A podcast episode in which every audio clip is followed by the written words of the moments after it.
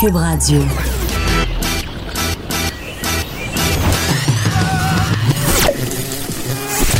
Pour elle, il n'y a jamais de mauvaise question. De 13 à 15. Les effronter. Avec Geneviève Peterson.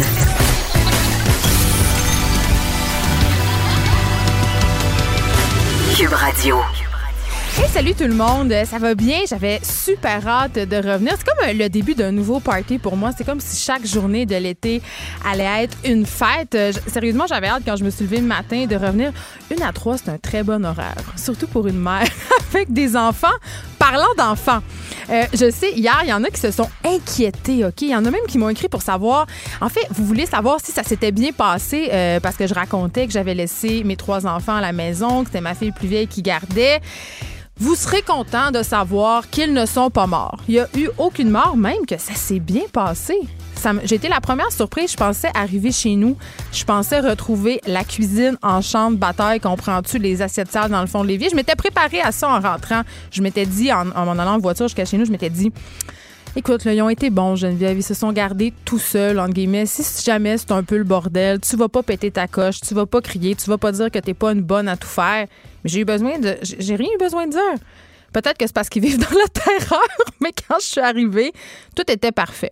Tout ça pour dire que c'est une bonne chose. On se demandait hier si on pouvait laisser nos enfants tout seuls, si l'ennui était une vertu. D'ailleurs, ça va être un de nos sujets d'aujourd'hui. Euh, Est-ce qu'on peut laisser nos enfants s'ennuyer? Qu'est-ce qu'on fait avec nos enfants l'été? On va en parler avec notre nouvelle chroniqueuse Émilie Ouellette, euh, que vous connaissez peut-être, qui écrit le livre Ma tribu. Donc, c'est une multi-maman comme moi, elle a beaucoup, beaucoup d'enfants. Elle a fait sa part pour le Québec de demain. Hein? Fait qu'on va pouvoir l'entendre tantôt. Petit rappel, petit moment, Poutine. euh, je vous rappelle l'existence de la page Facebook des effrontés. Vous pouvez aller la liker. Vous pouvez aussi m'écrire. J'aime ça quand vous prenez le temps euh, de répondre aux questions qu'on vous pose ou quand vous me faites des commentaires ou euh, quand tout simplement vous y allez de vos suggestions. Vous pouvez aussi m'appeler, me texter 1-877-827-2346. C'est fini pour la poutine, le moment BA-BA des effrontés. Hier, on se parlait euh, du on, parlait, a parlé avec le président de l'UPA sur ce projet à Saint-Roch de l'Achigan d'un aérogare euh, récréatif. Puis on, on parlait entre autres des répercussions que ce type de projet-là avait, notamment sur l'environnement, mais aussi sur la population. hein. On se disait, c'est pas rien quand il y a un gros projet comme ça qui s'installe, en plus de détruire des terres agricoles ou des terres tout court. Ben, euh, bon, ça a un effet sur euh, la qualité de vie, ça fait du bruit. Et c'est drôle des fois comment la vie est bien faite, hein, comment il y a des... On dit souvent la réalité dépasse la fiction. Ben hier, il y a eu une fuite de gaz à l'aéroport de Saint-Hubert. On en parlait, là, que c'était un problème à Saint-Hubert, le, le bruit, qu'il y avait plusieurs résidents qui se plaignaient sans arrêt de cet aérodrome-là. Il y a eu 200 maisons évacuées. Euh, il y a eu des enfants aussi qui étaient dans un camp de jour euh, près du périmètre de sécurité où il y a eu cette fuite de gaz-là qui ont dû être relocalisés. Euh, les parents ont été appelés, ils ont dû aller les chercher. Tout un branle-bas de combat à Saint-Hubert. Donc, j'avais envie de souligner ça à gros traits, juste l'ironie de la chose pour dire que, ben, L'installation d'un aérogare dans des zones fortement où il y a beaucoup, beaucoup de population, c'est pas nécessairement une bonne chose. Euh, vous le savez, j'aime beaucoup, beaucoup les réseaux sociaux et euh, je défile mon fil Instagram de façon assez compulsive. Et je sais pas, tu sais, on parle souvent des algorithmes, de la façon dont ils contrôlent le contenu euh, auquel on a accès, de la façon dont, justement, on, a accès à certaines réalités et à pas d'autres. Et évidemment, je suis une femme. Je suis une femme de 37 ans et à cause de ça, les, Instagram et Facebook de ce monde m'envoient des publications, des publicités, entre autres, qui sont ciblées. Et hier, euh, puis je sais pas si c'est un hasard, là, dans mon feed d'Instagram, il y a deux choses qui ont attiré mon attention et ces deux choses-là sont liées. Écoutez-moi bien. Je vais vous parler de deux pubs que j'ai vu défiler et on va aller, euh, parce que là, c'est plate de se parler de pubs que j'ai vus puis vous les voyez pas, parce que nécessairement, c'est pas parce que moi, je les vois dans mon algorithme que vous, vous allez avoir accès à ces mêmes pubs-là. Donc, euh, on va les mettre sur la page Facebook des effrontés. Ces deux, euh, j'ai fait des screen capture pour vous hier, on va aller les mettre. Vous allez pouvoir aller voir. Donc, la première pub, OK, c'est une pub des rasoirs Vénus. Vous connaissez cette marque éponyme, là, puis ceux qui ont grandi, là, qui ont été adolescentes dans les années 90, là, je suis absolument certaine que vous vous rappelez des, des pubs. C'était des filles sur la plage qui couraient en petite tenue là, avec des jambes de 6 mètres de long, là, qui étaient absolument impeccablement imberbe. Donc, Vénus, euh, l'éponyme compagnie de rasage et aussi une pub de Tempax. Et là, je vous décris c'est quoi ces deux pubs-là, puis je vous explique pourquoi ça m'a un peu fait hmm, bondir. Donc, euh, la pub de Vénus, c'est une pub de rasoir, je l'ai dit. Et là, on voit, euh, on voit une femme, une femme noire. On voit la région de son ventre. Elle se rase le ventre ce que je ne comprends pas. S'il vous plaît, s'il y en a qui se rasent le ventre, pouvez-vous m'écrire ou m'appeler pour me dire pourquoi? Avez-vous du poil sur le ventre tant que ça? Je veux dire, je comprends pas parce qu'il me semble que Ma mère m'a toujours expliqué que quand on se rasait le poil, il repoussait plus noir. fait que je sais pas. Expliquez-moi ça, je comprends pas. Première incongruité. Mais surtout, moi, je voulais attirer votre attention sur la, le tagline de cette pub-là, l'espèce de, de, slogan, si on veut. Ma peau, mon choix. OK? Euh, puis avant de, revenir, je vous parle tout de suite de la pub de Tampax, euh, qui est une pub de Divocop. OK, euh, pour ceux-là qui ne savent pas c'est quoi une Divocop, c'est la coupe menstruelle. C'est l'espèce d'alternative qu'on a aux produits hygiéniques traditionnels, donc les serviettes hygiéniques, les tampons, les protèges dessous, parce qu'on le sait, ça pollue énormément. Puis aussi, il y a quand même quelques études qui commencent à sortir pour nous un peu sonner la sonnette d'alarme à, cet effet que ça contient des agents blanchissants qui pourraient être cancérigène, qui pourrait. Mais moi, à partir du moment où tu me dis que ça pourrait être cancérigène, je suis déjà inquiète. Vous le savez, je suis hypochondriaque. Donc, Tempax, qui, qui, ont, qui ont inventé, si on veut, euh, qui ont mis en marché une Divocop, et justement, leur slogan, c'est on ne l'a pas inventé, on l'a amélioré. Et là, où est-ce que je m'en vais avec ça? Ben, ça m'a amené la réflexion suivante. Je me disais, je me disais c'est fou pareil de voir que des marques très grand public, euh, c'est-à-dire euh, très connues mondialement, qui sont utilisées par la majorité de la population féminine, on va se le dire, récupère en quelque sorte les grandes tendances sociales en les mouvements qu'on connaît, euh, comme, bon, on pourrait penser à un mouvement très, très euh, localisé, le mépoil, par exemple, toute cette mode de dire que se raser, c'est un choix, qu'on peut aller librement, euh, l'aisselle ou l'aine ou la jambe poilue. On en a parlé beaucoup aux effrontés cette année. De récupérer cette espèce de tendance-là pour essayer de ramener une certaine clientèle ou ramener l'affection de cette clientèle-là. Parce qu'évidemment, euh, les jeunes milléniaux ou nous, les jeunes en, particulier, c'est sûr qu'on est sensibilisé un peu. Je veux dire, je pense plus que nécessairement on pense qu'une femme, c'est beau quand c'est imberbe, quand ça se rase des pieds à tête, puis quand ça se rase le ventre. OK, ça, je comprends pas encore. Je comprends pas encore. Sérieux, explique-moi le. Euh, puis, évidemment, aussi, euh, beaucoup de femmes ont tourné le dos au Tampax euh, et au Cotex de ce monde, ces grandes marques-là qui produisent des serviettes hygiéniques puis des tampons. Puis euh, là, ah, peut-être ça va vous écœurer, mais il faut, faut que je fasse mon. Je, fais un petit coming out. Je fais un petit coming out, OK? Depuis quelques années, je compte pas ça en. C'est pas des dizaines d'années, là, mais mettons, depuis deux, trois ans, j'essaie un truc. Là, sautez pas sur votre chaise, là. j'essaie un truc qui s'appelle le free bleeding, OK? Là, calmez-vous. je vais vous expliquer c'est quoi. Puis non, c'est pas dégueulasse. Le free bleeding, en fait, c'est euh, de ne pas porter de protection euh, lors des règles, OK? Euh, il y en a qui le pratiquent de toutes sortes de façons. Il y en a qui portent pas de protection pendant toute la durée de leurs règles. Moi, évidemment, c'est sûr que je suis pas là. Je suis pas là du tout parce que tout simplement parce que excusez-moi, il y a beaucoup de détails, mais c'est, il y a trop de sang pour que ça puisse arriver. Il y aurait du sang partout sur la chaise, dans mes pantalons. Mais au début, à la fin de mon cycle, j'essaie de pas porter de protection pour l'environnement, puis aussi parce que j'ai peur du cancer.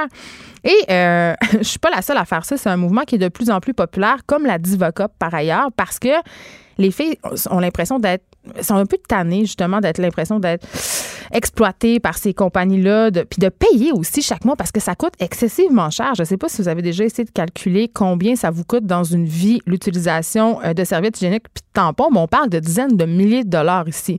Donc c'est clair que Tampax est pas cave quand ils ont vu que beaucoup beaucoup de jeunes clientèles se détournent au profit de la Divocop parce que la Divocop en achètes une, puis à un moment donné, ça change, mais je ne sais pas euh, comment ça fonctionne vraiment parce que, autre confidence, j'ai essayé la Divacop, puis j'aime pas ça beaucoup. j'aime pas ça beaucoup parce que euh, dans les lieux publics, je trouve ça un peu. Euh, c'est peut-être moi qui assume mal mes règles encore, c'est peut-être moi qui est trop vieille, mais il me semble que d'aller rincer ma Divacop à côté d'une mesdames qui se lave les mains Je sais pas. je ne sais pas. J'ai encore une petite réticence. Donc voilà, euh, je voulais qu'on discute de ça ce matin. Euh, le fait que ces, grandes marques-là récupèrent des tendances sociales, puis je me demande, est-ce que ça va contribuer à ce que vous renouiez avec elles? Parce que moi, de voir que Tampax se met à fabriquer des divocats, je me dis, hmm, OK, tu sais, c'est quand même positif. Ils réfléchissent à leur impact environnemental. Bon, même si je sais que c'est une ville tactique mercantile, mais quand même, je trouve que c'est un pas dans la bonne discussion. C'est très, euh, on en a parlé beaucoup de Nike euh, de, des marques aussi de produits pour le corps qui essaient d'être body positive. Donc, c'est une grosse tendance euh, et les produits d'hygiène féministe n'échappent pas à ça. Et je le répète, si vous comprenez pourquoi les gens se, rasent le ventre, si vous rasez le jambe, les jambes, vous pouvez m'écrire pour m'expliquer euh, ce qui se passe avec votre bas-ventre. Geneviève Peterson, la seule effrontée qui sait se faire aimer. Jusqu'à 15, vous écoutez Les effrontés. J'aime le basilic comme j'aime personne. C'est pas juste bon d'un c'est bon partout. J'en mettrais dans mon bain, ça goûte bon, ça sent bon. As-tu déjà vu ça, du romarin antioxydant? Ben non, ça se peut pas, c'est juste le basilic qui fait ça. Le romarin, c'est bon contre les piqûres de scorpion? Non, pas tout. Le romarin, c'est pas bon pour ça. C'est pas du romarin, c'est du je suis avec Christian Bégin et là, euh, qu'est-ce qu'on vient d'entendre, Christian, parce que je suis le bord de faire une crise de cœur. C'est, un, tu fais un caméo dans une chanson de qualité motel, toi? Oui. Est-ce que tu es le. Ah, juste ton petit micro ici. Mon, on dirait que tu jamais fait ça de ta vie. Non, non, c'est parce que j'étais. T'étais ébloui? T'étais ébloui par ébloui par ta beauté. Oh, est-ce qu'on a le droit de dire ça? Est-ce qu'on a encore le droit en 2019 de dire à une femme ben, qu'on est ébloui par sa beauté? J'espère que oui. Merci. On remet les choses en perspective. Tu vois, ça, on commence fort. J'espère. Christian Bégin, tu es le Grégory Charles de la cuisine. En tout cas, moi, c'est comme ça que j'aime t'appeler. Ah, c'est assez, nouveau pour moi, cette appellation-là. Mais je suis contente. C'est nouveau. Mais euh, Bon, euh, c'est drôle. Moi, ça m'a beaucoup fait rire, ce caméo-là, euh, sur le basilic. Est-ce que tu as une relation euh, symbiotique avec le basilic? Qu'est-ce qui se passe entre eh toi non, et le basilic? C'est vraiment les gars de, qualité motel qui m'ont appelé, qui avaient le goût de déconner, puis ils m'ont dit, on fait une tune, on s'est trouvé une ref, puis on aimerait ça que tu, que tu bâches le romarin, puis que tu, que tu défendes le basilic. Mais t'as bâché le romarin! Ben là, c'est extraordinaire, le romarin! Absolument, je suis très d'accord avec toi. Je Toutes les fines herbes sont merveilleuses. Pourquoi on n'aime pas badigeonner tout? Mais les gens mettent trop. T'es-tu d'accord? Trop, de, romarin. Trop de romarin. Trop de romarin. Ben, c'est une herbe très aromatique, le romarin. Fait que ça se va pas avec tout. Puis il faut y aller effectivement avec parcimonie. C'est comme la sauge. Basilic, euh, basilic, c'est plus tout allé, tu sais, quand même. Puis c'est pas trop parfumé. Fait que ça se marie mieux, ça se perd même des fois un peu, à moins que ce soit du basilic taille ou bien du basilic citronné. Mais tout ça pour dire que les gars, ils niaisaient, là. Puis ils m'ont appelé, puis on dit ça te tente de niaiser avec nous autres? Puis ça a donné une bonne tonne avec Corias, puis les gars. Ben oui, la riff est vraiment bonne. Avant qu'on rentre dans le vif du sujet, à toutes les affaires que tu fais, oui. je vais profiter de toi, rien qu'un peu, OK? D'accord. Puis c'est au service de la nation, tu es, un gars au service de la nation. Je ne sais pas à quel niveau d'ironie tu es en ce moment. Un niveau élevé. D'accord. je dirais ça. Mais euh, aide-moi, Christian, parce que j'aime beaucoup le basilic, OK? Puis j'achète, je suis comme des milliers, des milliers, des milliers de Québécois. Je me fais poigner, j'achète un petit, un petit plant de basilic à l'épicerie, tu sais, celui qui vient enrober dans l'affaire, là. Mm-hmm. Puis il meurt. Suremballé. Oui, Oui. oui. C'est pas bon. Puis il meurt, il meurt. Fait qu'en plus d'être suremballé, il meurt. Qu'est-ce que mais, mais qu'est-ce que ça dépend ce que tu fais avec? Le tu ben, au début, je l'arrosais. Non. juste laissé sur ton comptoir? Est-ce qu'il y a de la lumière? Est-ce qu'il y a de l'attention?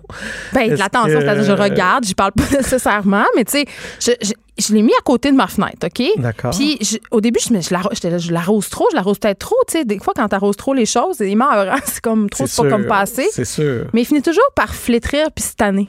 Il se de moi, je sais mais Ça a besoin de ça, a besoin d'un peu de soleil, les feuilles quand même. Peut-être aussi que d'en utiliser compulsivement chaque jour, ça aide C'est sûr que si tu enlèves euh, toutes ces feuilles, à un moment donné, il n'y a, plus rien pour faire de la photosynthèse, puis il va mourir. S'il reste juste deux feuilles après le plant, ils vont dire c'est moi qu'il faut qu'il capte le soleil. Fait si je comprends bien, il faut acheter un plant de basilic, s'occuper de lui comme si c'était un chien, puis pas en prendre. Il faut en prendre avec parcimonie, puis il faut le laisser. Tu sais, c'est comme tout, il faut le laisser vivre. Je suis pas bonne là-dedans, moi, laisser les choses vivre, en tout cas. Je sais pas. Ça, faudrait que j'appelle. Écoute, aimes, il y a du monde à la messe ou à la messe. Hein? On, on, parle, on parle joual. D'ailleurs, tu m'as pas encore invité. C'est parce que je suis trop nissée. Non, du tout. Euh, je vais attendre mon invitation par la poste. D'accord. Parce que toi, tu écris des lettres maintenant. Oui, j'écris des lettres un peu. OK, attends. C'est ça que tu fais le lien, là? Non. Non, même Je, pas. je fais juste une mauvaise blague. D'accord. Oui, mais c'est ça, euh, parce que euh, c'est un mauvais lien pour dire que tu es porte-parole des correspondances des semaines et que le principe de ce festival littéraire-là qui a lieu chaque année en Estrie et Oui. auquel j'ai participé à maintes reprises comme Oui. auteur, euh, c'est quand même de s'écrire des lettres. Oui. Et moi, même en y participant comme auteur, j'ai toujours eu cette arrière-pensée. Je me demandais si c'était une affaire un peu de bobo, s'écrire des lettres. Puis tu sais, Au contraire, moi, je trouve que ça se perd complètement, écrire des lettres. Pourquoi ça serait bobo? Il y, a, il y a plein de pays dans le monde où il y a des écrivains publics qui, qui, pour des gens analphabètes, vont écrire des lettres pour eux. C'est pas banal, écrire une lettre. Ce qui est banalisé, puis ce qui est très bobo, moi, je trouve maintenant, c'est de se parler par texto, c'est de se parler pour par... vrai? euh, Mais en même temps, est-ce que tu penses, ça a quand même la même valeur? On s'écrit énormément, on s'écrit plus qu'avant. Oui, mais c'est pas. pa- On dirait peut-être que je suis un vieux dinosaure nostalgique. Non. Tu sais, euh, probablement qu'il y a de ça un peu, mais parce que moi-même, des lettres manuscrites, j'en, écris plus. Tu sais, j'écris plus de lettres à la main. Même plus. Tu sais, on n'envoie plus de cartes postales quand on est en voyage. On envoie des centaines. On, on ensevelit les gens sous des centaines de photos Instagram qui vont être consultées, mais qui, qui vont disparaître dans l'oubli. Alors qu'une carte postale, il y avait comme. Je sais pas, il y avait le temps de prendre, d'écrire de quoi, je sais pas dernièrement, je te dis ça, là, je moi j'ai perdu mes deux parents dans l'espace de, de peu de temps l'an dernier. Puis on est tombé, mon frère et moi, sur une grande, grande malle que mon père avait gardée en bas, euh, dont on ignorait l'existence. Et dans cette malle-là, mon père était marin, moi. Et on a découvert toute une correspondance que ma mère et mon père entretenaient quand ils étaient jeunes amoureux. Euh, tu une, cent- lu? une centaine de lettres au moins. Je les ai pas lues encore. J'ai pas eu le, cou- j'ai pas eu le courage ou j'ai pas Mais est-ce qu'on a le droit de lire ça? Ben oui, absolument. Ça Ouais. nous a été légué. C'est ça fait partie de, notre histoire, justement. C'est, je vais peut-être avoir accès à une histoire dont j'ignore totalement l'existence, qui va jeter une lumière totalement autre sur ces deux êtres-là qui ont, qui ont marqué mon histoire à moi. Fait que pas écrire, prendre le temps d'écrire à la main, on dirait que c'est pas pareil comme écrire un texto, c'est pas pareil comme écrire un courriel. J'imagine que c'est comme lire un livre en papier puis lire un livre sur une liseuse. euh, on dirait que je, C'est pas le même feeling, c'est pas le raison. même feeling. Mais je blague sur les correspondances euh, des semaines, puis ma question bobo, je te taquine un peu, mais c'est un festival qui est, qui est vraiment euh, le fun. J'ai participé plusieurs Moi, fois. ça va être la première fois puis j'ai Ben, vraiment hâte. C'est ça, parce que là, euh, c'est particulier les correspondances des semaines parce que ça se passe chez les gens. Oui, sais- le village est monopolisé. Oui. C'est ça, est gal- galvanisé par cet événement-là. Puis euh, c'est vraiment cool. Les gens reçoivent les gens dans leur cours. ils- Oui, sur leur terrain. C'est ça que je veux que le monde qui nous écoute comprenne. Là. Oui. Tu vas avec ta chaise soleil s'installer. Oui. moi, je me rappelle, on était allé sur le terrain d'un monsieur qui avait aménagé un jardin japonais formidable avec un parcours. C'était incroyable. Donc, c'est vraiment, c'est intime comme festival. Absolument. Oui. Puis, on a accès aux auteurs comme rarement on a accès aux auteurs. Je pense que oui. Moi, je, je peux pas. Je, te crois sur parole. Je vais, comme je te dis, je vais le découvrir. Mais la programmation cette année est incroyable. Puis je participe à plein d'événements. Puis je me suis dit, ben, tant qu'à être là, moi, je vais être là tout le temps. Je vais être là du 8 au 11 août. Je vais passer tous les jours, les quatre jours-là. Je, je participe à beaucoup d'événements. Ben, comme je suis porte-parole, je fais la soirée d'ouverture. Je fais deux cabarets littéraires, un avec Kim Thuy et Véronique Grenier. Puis je fais une. une, euh, Que t'aimes beaucoup. Tu fais. j'adore, Oui, que- Véronique Grenier, qui que est une écrivaine de Sherbrooke, qui ouais, fait. jeune euh, autrice, euh, Comment on dit ça? Qu'est-ce que. C'est comme de l'autofiction, l'oralité. l'oralité. Ouais, c'est de l'autofiction, l'oralité. Ça pourrait se ressembler à du spoken word un peu euh, et à de la poésie en même temps. Deux magnifiques recueils, un qui s'appelle Chenou et un qui s'appelle Hiroshima. C'est magnifique. Je fais aussi une lecture des, de- des correspondances justement qu'ont qu'ont entretenu euh, Camus et Maria Cazares. Je fais ça avec Véronique aussi. Euh, puis il y a plein de beaux mondes, tu sais, euh, Joséphine Bacon, Danny Boudreau, euh, Jean-Christophe Réel, qui est un poète que j'ai Ce qui se découvert passe sur cette. Tawin. Comment? Est-ce que tu as lu son dernier livre, Ce qui se passe sur Tawin? C'est incroyable. Non, non, on l'a reçu ici à oui, l'émission. Oui, donc tu es un amoureux des livres. Oui, je suis un amoureux des livres. Puis je me rends compte que je lis beaucoup moins qu'avant. Moi aussi. Puis Ça, c'est à cause des machines du diable qu'on a dans des nos mains. machines du diable qu'on a exactement là. Puis je me rends compte que ça me gruge un temps terrible. de- Et là, je me sais-tu comment j'ai remédié à ça? Je me suis mis à lire plus de poésie parce que comme j'ai plus l'attention pour lire un roman, on dirait que je suis plus assez capable de, de- de rentrer dans un roman parce que ça prend du souffle. Mais là, je me suis mis à relire de la poésie parce que, tu sais, je me couche, je peux lire un poème, deux poèmes, trois poèmes, puis après, mon affaire est ketchup. Puis c'est... Je viens-tu de dire mon affaire est ketchup? Ben, je vais te laisser t'enfoncer. Ah ouais, c'est ça que tu as dit. Mais c'est correct. ça. Moi, j'ai fait des blagues de basilic. Oui, OK. Mais tu dis aussi vino, Christian. J'aimerais ça qu'on en parle. Oui. Je suis pas sûre, je suis pas sûre, je suis d'accord avec le fait de pouvoir dire vino dans la vie. Tu as vraiment contribué à la popularisation de Mais cette tu sais que c'est expression? même pas moi qui l'ai lancé, c'est Marc Ben là, c'est qui? C'est Ah! Marc. Marc, dans la première parodie qu'il a fait de moi, il, m'a fait dire quelque chose que je n'avais jamais dite. Tu me niaises, c'est vrai? Puis c'est devenu, oui, oui, c'est devenu, euh, ça a fait boule de neige, puis c'est devenu effectivement partout où je vais maintenant, partout où je vais. Ben, t'es l'ambassadeur de la, de devenu- sais, du côté, euh, justement, vino, épicurien. jouisseur un peu de la vie. Mais t'es- t'es-tu tanné? Parce que. je- Non. Non? Ben non. On- comment peut-on se tanner des bonnes choses? Puis les gens, si les gens, j'aime mieux que les gens m'associent au plaisir de la vie que s'ils m'associaient comme étant un de bougon euh, euh, radoteux qui, euh, qui est, c'est ça, qui, qui est toujours en train Ouais, de maugréer. Puis de. Des fois, ça doit pas te tenter. Tu dois te taper un petit McDo en cachette, là. Qu'est-ce que tu penses que je viens de faire juste avant de allé au venir McDo? J'avais cinq minutes, puis là, je me suis dit, OK, je m'en vais répéter après. Je suis allé au McDo. OK, qu'est-ce que tu as mangé? J'ai mangé une poutine au poulet grillé. J'ai dit, je vais essayer ça, voir Ah, que il ça était- dit. Non, non, Et non. c'était dégueu. Je te jure. Time out! Time... Non, J'ai excuse-moi. mangé trois bouchées, je l'ai jeté. Je suis désolé. Pourquoi t'as pas pris un burger comme tout le monde? Fallait qu'il essaye l'affaire fancy, Ben, je me disais, bon, y a- je voulais pas prendre de viande rouge, je voulais pas, tu Ah, parce que là, t'es rendu là-dedans? Ben, j'ai réfléchi à ça. Fait que je me suis dit, bon, je vais essayer de prendre quelque chose de moins pire. Et c'était infect. Trois Oh, mais tu sais, chez McDo, tout est pire. Je l'ai jeté.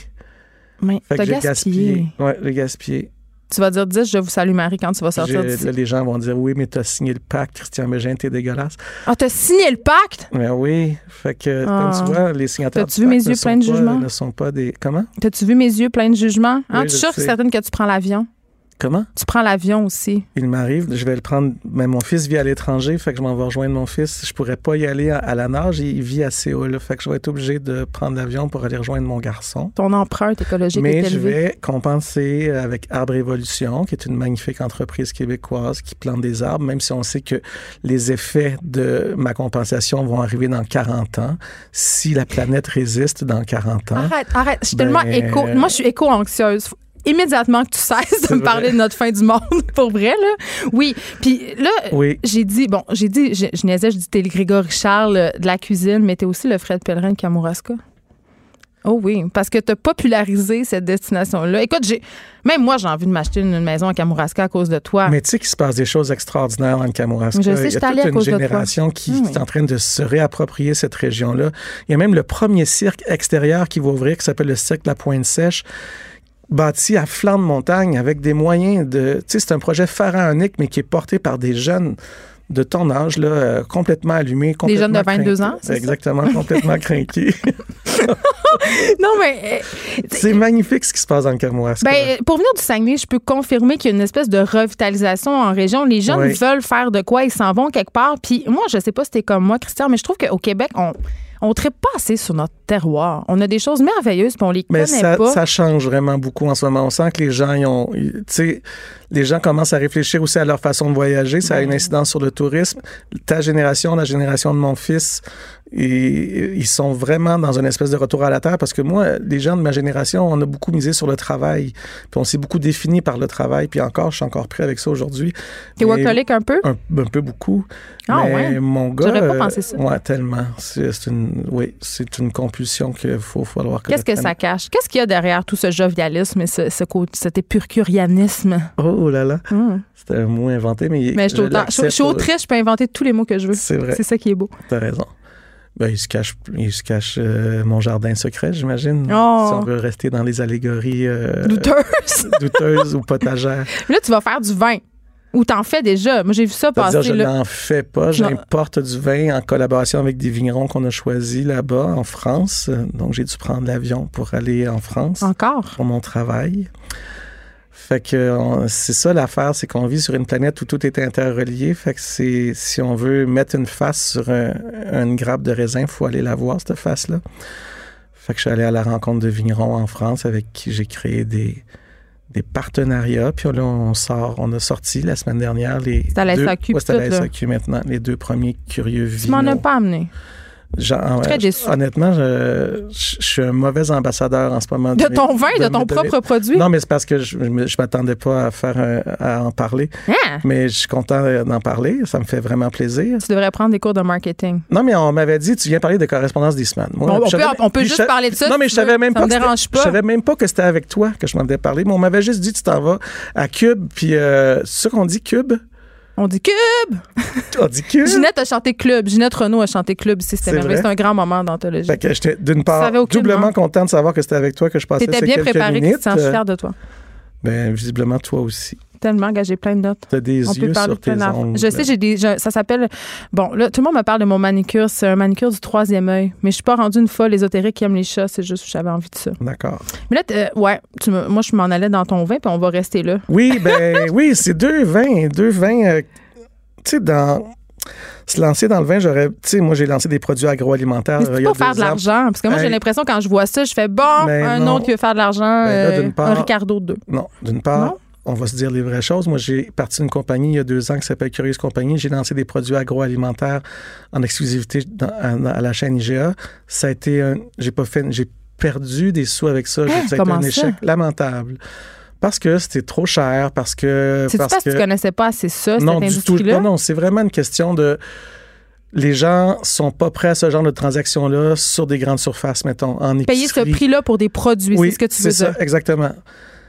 On est prêt à acheter québécois, mais sur des grandes surfaces, c'est des transactions auxquelles on n'est pas habitué. Fait que si mon pâté au poulet, moi, il coûte 17,99, mais il est avec du poulet bio, puis sans additifs, puis sans On rien. dirait que je veux le prendre aux premières moissons, ce pâté-là. Ben, on veut le prendre dans une épicerie fine ou au marché Jean Talon. Fait que, fait que le vin, encore une fois, c'est pas des affaires pour faire des sous. Mais c'est pourquoi euh, de bord? Ben, parce que j'ai envie de. de moi, je- ça va être un- tellement plate ce que je vais dire, mais le personnage public de Curieux Bégin ne s'appelle pas Curieux pour rien. Mais c'est vrai que moi, je suis une espèce de touche-à-tout. J'ai envie d'essayer toutes sortes d'affaires. La vie est généreuse avec moi. C'est sûr que je veux, c'est pas une œuvre philanthropique, c'est une entreprise commerciale. Mais c'est correct j'espère que ça va- ben, j'espère le que- droit, sais. Oui, puis tu sais, pour un vin en bas de 20$, piastres, c'est des vins à 16,95 en moyenne. Puis ça ressemble à des- quoi, là? Parce que tu as deux, deux sortes? c'est le, en fait, c'est les vignerons en fait qui sont vraiment en vedette, hein, parce que j'ai toujours voulu mettre les producteurs en avant et moi derrière dans tout ce que j'ai fait, même dans mes produits agroalimentaires. Alors le blanc s'appelle le blanc de Philippe. Philippe est un vrai vigneron, c'est sa face qui est sur la bouteille. C'est sa vraie face. C'est sa vraie face. On est allé, euh, ça c'est un 100% chenin blanc de la région de la Loire Ça me parle. euh, dans la région de Saumur. Le rouge, c'est le rouge de Jean-François, Jean-François Pailly, du domaine de la, du domaine Chantepierre, dans la région de Tavel, dans la côte du Rhône. Puis c'est, pardon, c'est un mélange de 50 de Grenache, 25 Syrah, 25 Carignan. C'est fait pour moi. Puis c'est des, vraiment des vins d'entrée de gamme, tout allé, mais vraiment qui se tiennent bien, que je peux défendre allègrement. Tu sais, je peux aller au bat pour ces vins-là. On les a vraiment bien testés. La- À date, là, la réponse est vraiment bonne. Te dire si je vais faire des sous avec ça, en tout cas pas avec ces deux-là. Si, l'avant- si, Ça va bien après. si ça va Ouais. bien, après, je vais peut-être commencer à pouvoir m'amuser puis à, à développer un catalogue, mettons. Mais pour l'instant, c'est une entreprise qui ne fait que me coûter des sous. Puis je fais pas ça pour me, je dis pas ça pour me plaindre. C'est ça que souvent les gens, ils pensent justement que on fait ça pour euh, se faire une pièce de plus. Mais se lancer en affaires, c'est c'est long avant de commencer puis à c'est tough, surtout dans l'industrie Puis agroalimentaire. moi, la on m'attend avec une brique et un fanal parce que justement, beaucoup de gens pensent que je me fais juste mettre ma face sur un produit alors que moi, c'est un processus que je développe impliqué. depuis deux ans.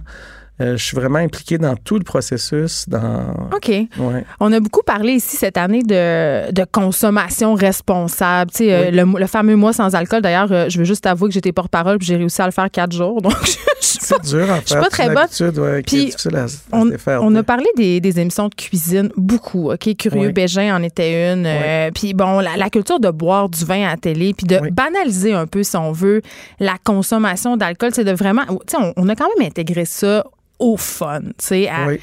Tu t'es-tu déjà questionné, toi, sur ta consommation Mais d'alcool? Complètement. Je me questionne en ce moment. Je- Puis il y a comme un mou- mouvement d'éveil en ce moment qui a été lancé par quelques restaurateurs, euh, entre autres David McMillan, Danny. Saint-Pierre. Ouais. euh, puis euh, Kim Côté du côté Est à Kamouraska, justement, qui a emboîté le pas. Puis effectivement, il y a quelque chose dans, dans. Je dirais pas que c'est de la banalisation, parce que l'alcool en soi, c'est pas un problème, mais ça peut être un, un lien social extraordinaire.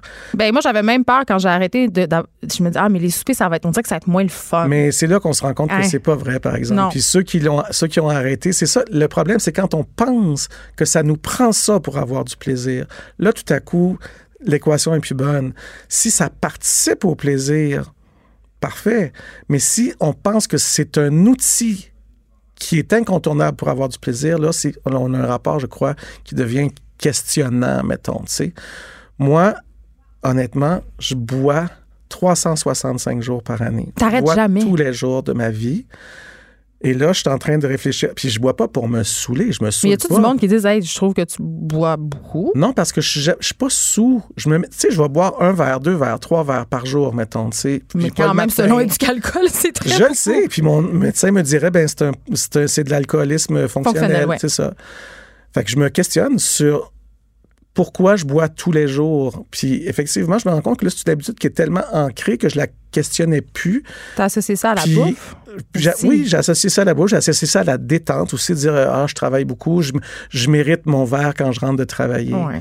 On l'a tous, ce réflexe Je peux mériter d'autres choses. Je pourrais mériter euh, de méditer. Je pourrais méditer de boire un verre d'eau ou un kombucha. Là, ma solution, c'est de prendre du kombucha Hey, tu sais que dans un verre de- hein? dans un verre de vin quand Ouais. même. Bon, c'est un premier pas. Parce que c'est une habitude. Mais c'est vraiment, c'est vrai que c'est très intégré socialement, puis ça fait partie de, de notre vie là, de, incroyablement. Et moi, je ne suis pas de l'école de l'abstinence, je suis de l'école de la réflexion. Je suis pas de l'école du véganisme pur et dur. Je ne je crois pas qu'on doive abolir la viande. Mais tu me dis que tu euh, réfléchissais là-dessus. mais je réfléchis à ça. Euh, Moi, je ne crois, moi, je me méfie des églises. Tous les dogmes, tous les dogmatismes, je m'en, ça, ça me fait dresser le poil sur le corps, puis je m'en, je m'en éloigne. Tu sais, je, je, je, je n'aime pas les églises, quelles qu'elles soient. Fait que moi, je suis pas pour l'abolition de la viande. Je suis pour la réflexion sur comment. euh, tu sais, si tu vas à la fromagerie du gré, à- au gré des champs, mettons, à Saint-Jean-sur-Richelieu, ben pour produire le fromage qu'ils font, bien sûr, ils ont, des, ils ont des brebis, mais tout est circulaire. Les brebis, ils vont au champ, ils font caca dans le champ. C'est eux autres qui engraissent le terrain. Ils se nourrissent de l'herbe qu'ils vont eux-mêmes engraisser. Je veux dire, ce- qu'il faut questionner, c'est les productions industrielles. Mais, Oui, mais tu es conscient quand même que ces productions-là, moi aussi, on est quand même des gens privilégiés. Nous avons les moyens d'acheter un fromage à 15 Bien pièces, d'acheter une sûr, pièce de bœuf à 50 pièces, mais bien sûr. les gens moins chanceux que nous, entre guillemets, là, appelons ça de la chance ou un privilège, eux autres aussi, ils n'ont pas le choix. tu sais. Ils- Mais t'as raison. La barquette de steak haché à 5 pièces. euh, Mais là, c'est là que ça devient des, des choix gouvernementaux. Exact. Il va falloir à un moment donné que l'UPA, l'Union des producteurs agricoles, soutienne plus les petites entreprises que d'être bâti pour, euh, pour soutenir que les grosses fermes industrielles. Il y a un mouvement de Jean-Martin Fortier là, qui vient de partir, un mouvement de maraîchers extraordinaire. C'est une la ferme des révolution. temps. C'est une, comment? C'est la ferme, tu parles de la Oui, ferme des quatre temps, exactement. oui, qui est un C'est comme une projet. euh, révolution agricole qui est en train de mais on la connaît peu. On la connaît peu au Ben, il y a une magnifique série sur euh, Uni, je crois, ça s'appelle Les Fermiers. Ouais. ça, Il y a le documentaire de Marc. Séguin aussi, Oui, euh. La ferme et son état, qu'on peut état, regarder. oui. Donc, il y a des choses. Il y a des choses qui existent, mais ça va prendre après ça des décisions gouvernementales pour rendre accessible justement à- à- à- aux gens qui, qui ont moins la possibilité que toi et moi, nous avons d'avoir accès à ces produits-là, ben, d'encourager les petites fermes parce que plus, c'est le, c'est le principe de high grade. Plus de gens mangent, plus on en fait, plus de gens mangent, plus, plus, plus de gens mangent, plus on en fait. Fait que, Faut que tu nous quittes, Christian, déjà. oui, parce là que pour je m'en vais Ben chanter oui. ce soir. Puis tu vas être extraordinaire. Mais je rappelle aux gens les pas. correspondances des semaines. Oui, les Oui. correspondances des semaines. Allez-y, ayez pas peur. Vraiment. C'est vraiment le fun. Il fait beau, il y a des cigales, les gens sont extraordinaires, il y a des écrivains qui sont là avec vous, vous pouvez leur jaser. Du 8 au 11 août à Eastman. Puis allez sur le site, il y a tout Le site est extraordinaire. Merci, Christian Bégin. Un Merci plaisir. Geneviève Peterson. plaisir. Bon été.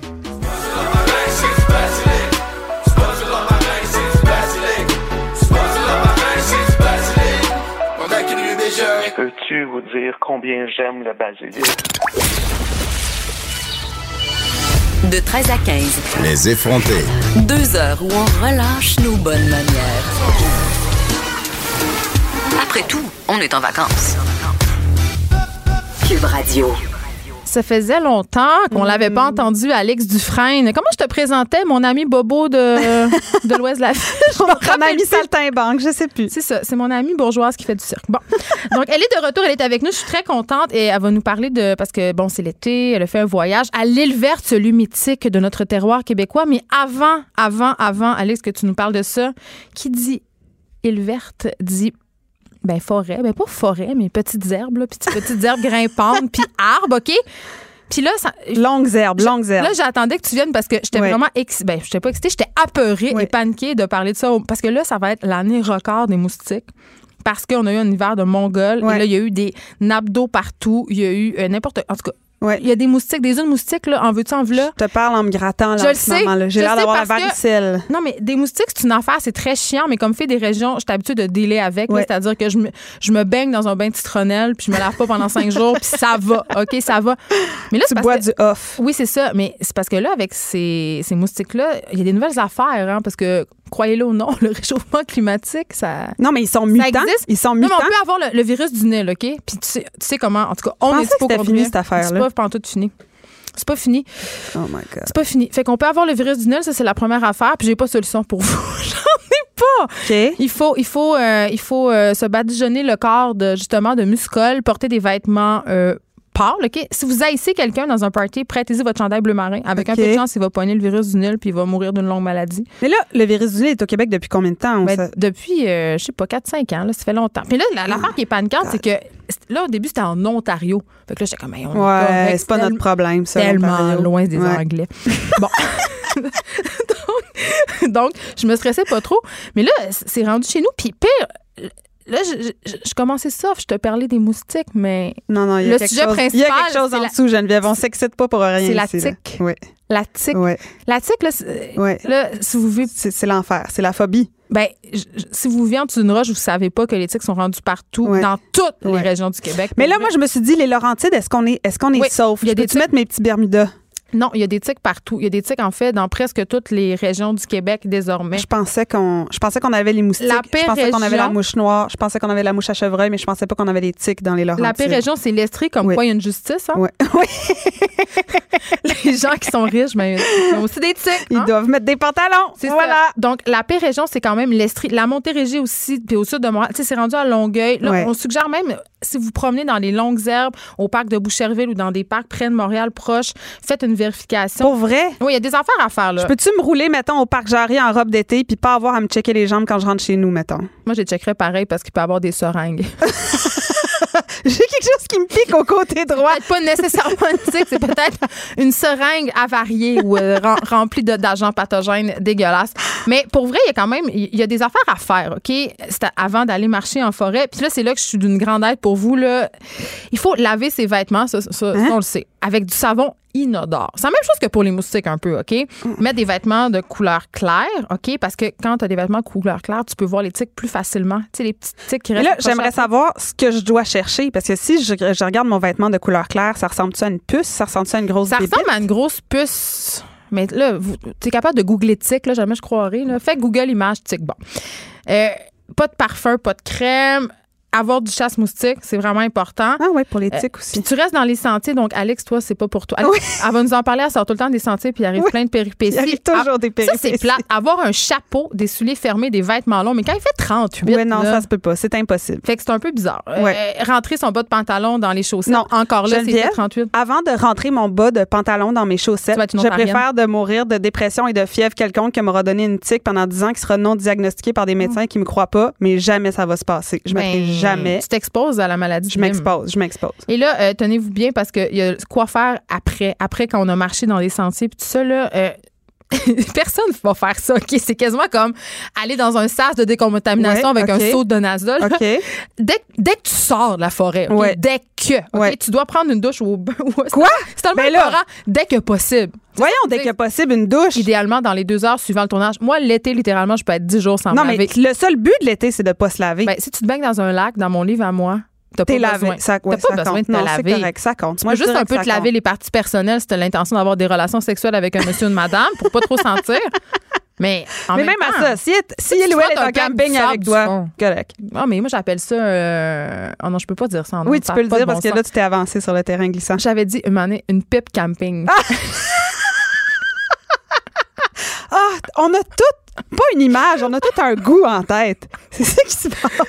je peux plus parler. Mais, C'est pas l'image que j'ai, c'est mais une si odeur. tu respectes les politiques de la tique, tu sens pas du bas parce que tu te laves, tu te laves deux heures. Ou tu sors plus jamais de ta roulotte. C'est ça. Bon. OK, bon, à part la douche, là, Mais il faut s'examiner. Puis ça, c'est un peu érotique parce que tu dois te faire examiner par, Par ton quelqu'un d'autre. Oui, c'est génial. Fait que Tu peux checker si t'as une tique dans le euh, Secouer ton équipement personnel. Je sais pas. Secouer ton équipement personnel. Oui, Écoute, secouez-vous le sac. c'est rare que je le me sac à dos. pas l'équipement personnel dès que je sors d'une randonnée. Puis là, tenez-vous bien, un séjour de nos vêtements dans la sécheuse, OK, à température élevée pendant 10 minutes ou laver Ben à là- l'eau chaude pendant 40 minutes, je pense que je vais plus jamais sortir Mais je de pense que oui, je pense qu'on est mieux de rester dans nos demi-sous-sols puis d'écouter euh, des, des reprises de. Game of Thrones. C'est ça, exactement. Donc, je voulais, je voulais pas vous faire peur, mais, Non, mais moi, je voulais quand même quelque chose. conscientiser Je les voudrais gens. quand même rajouter quelque chose. La là, une fois que tu l'as sur toi, je vais vous dire quelque chose, c'est d'intérêt public. Tu tires pas avec tes deux petites mains Non, dessus. faut tirer avec une si pince à cils. Oui, mais attention, tu ne tires pas, tu tournes. Tu dois tourner. Parce que si tu tires, la petite tête avec les petites dents va rester dans ta jambe. Il faut Hmm. que tu la twistes et que tu la tournes pour que toute la bébite sorte. Et quand elle sort, tu la garoches pas au bout de tes bras, tu la mets dans un petit tube, tu la mets dans un petit flacon et tu l'amènes pour te faire. T'es quand même en train de, de répandre la fausse information Oh, à la oh. radio parce qu'il ne faut surtout pas la tourner. Ben là, attends, ça fait deux ans qu'ils me disent la tournée. J'ai tellement hâte d'en voir une puis de la tourner. J'attendais juste ça. Sans Mon la chien en a eu une puis je l'ai tournée. Je l'ai tournée. Mais Tao, il y a probablement la maladie de Lyme, mais ce qui serait une bonne chose? Ça expliquerait beaucoup. de Sans la choses. tourner ou l'écraser, OK? Il faut la prendre avec une pince à cils sans la tourner ou l'écraser. Puis euh, il faut vraiment faire attention que sa tête reste pas là. Donc voilà. Je, je, je sais Je- pas où je m'en allais avec ça. J'ai l'impression que j'ai juste fait peur au Mais monde. qu'est-ce qu'on fait? Qu'est-ce qu'on fait, Geneviève? On reste chez nous. C'est ça qui se passe. Ou on vit avec la possibilité d'avoir cette mystérieuse maladie? Sans niaiser, si jamais euh, tu te fais piquer par une tique, euh, quand même, il ne faut pas paniquer. Si tu l'enlèves dans les 24 premières heures, même si la tique est contaminée à la maladie de Lyme, il y a vraiment peu de chances que tu le, que tu le pognes. Mais il faut quand même que tu te rendes à l'hôpital pour faire des tests puis tout ça si jamais euh, ça t'arrive. Mon même. ami euh, Xavier, Dieu est son âme, il est encore parmi nous, mais il, il revient d'un séjour dans le bois, puis dit euh, Je me sens fatigué. Et là, il se met à avoir une attitude très agressive et dépressive dans le party. On comprend pas. Et il se couche à 7 heures, au- en plein milieu du party, il s'endort sur le divan. Et le lendemain matin, il se réveille, pas de chandail. Au milieu du chest, il y a une cible énorme, il y a un point Ça, c'est une piqûre de et il y a une cible énorme dans le milieu. Et oui, il y avait eu la maladie de Lyme et il a fait, euh, comment t'appelles ça, quand tu t'endors, tu fais un genre de cauchemar, là, qu'il y a quelqu'un qui s'assoit sur toi puis tu peux plus bouger. Une paralysie du sommeil. Il a fait la paralysie du sommeil. Et ils ont dit, c'est un des symptômes que tu peux avoir quand tu as la maladie de Lyme. Ça me fait vraiment très peur. Des on va changer de sujet. OK, on va s'en aller à l'île verte parce que tu n'étais pas venu juste pour nous, de nous parler de, des- des- de la peste bucolique fait- puis des. Là. En fait, non, je suis venue. Ben, ça, tu vois, c'est une possibilité. Parce que qui dit vacances dit catastrophe. Et il n'y a pas de bonnes vacances sans catastrophe. Geneviève, t'es es bien placée pour en parler après un séjour en Jamaïque qui aurait, mal pu, tourné. qui aurait pu mal tourner, mais qui finalement, grâce à, à ta hargne, je pense, puis à ton, à ton désir. de- à ton désir d'être dans un 5 étoiles, c'est bien arrangé. Il n'y a pas un voyage que j'ai fait de toute ma vie où il n'y a pas eu une catastrophe. Il n'y en a pas un. La première fois, euh, euh, par exemple, la première fois que je fais un voyage de saltimbanque, on fait une tournée en Italie, on est six musiciens dans l'équivalent d'une Renault 5, c'est-à-dire qu'il y avait du monde parqué sur le toit. Comment ça peut pas mal finir? Et on s'en va à la plage et on laisse la voiture avec tous les instruments, les bagages, les passeports, l'argent, tout ça. Et on revient de la plage et en bonne euh, am- nord-américaine, moi j'ai l'impression que les autos, ça se débarre à distance. Fait que je cours vers l'auto. T'as laissé tout ça dans le non, char? non, non, non, non. On a laissé tout ça, nous les six saltimbanques. Je prendrai pas la responsabilité seule.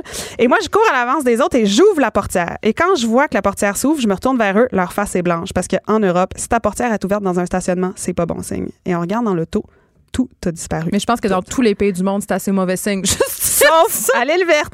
OK. Donc, tous les bagages ont disparu, tous les instruments ont disparu. Ils ont pris les tapis de l'auto. Et la seule chose qu'ils n'ont pas pris, c'est mon sac à dos de voyageuse mauve fluo de jeune fille de 19 ans avec voulais pas de 200 quoi. euros cash et mon passeport dedans. Il y a un dieu. Il y a un dieu pour les connes. Quand je suis allée, Il n'y a pas un voyage, Geneviève. Je vais au Sénégal, j'attrape la salmonelle. Je vais pas en Haïti. attrapé la peste aussi ou le choléra? J'ai une attrapé une version soft du choléra en Haïti. C'était mon quatrième voyage en Haïti. OK? Il s'était rien passé, tout était merveilleux. Et j'attrape, je tombe ultra malade. Ils m'hospitalisent parce que je me déshydrate. Et on m'annonce que, madame, vous avez la colérine. Mais qu'est-ce que la colérine? C'est une colère. version soft du choléra.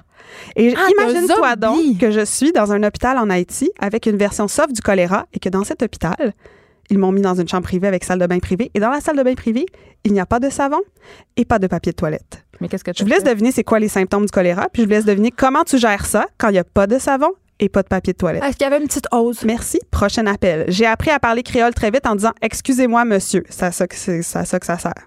Le dictionnaire français créole. Merci. Je vais mourir. Euh, autre aventure, je m'en vais au Liban. Choisis aussi des pays vraiment où, Oui, où ça va être facile. des drôles de je, me la, je me la donne facile.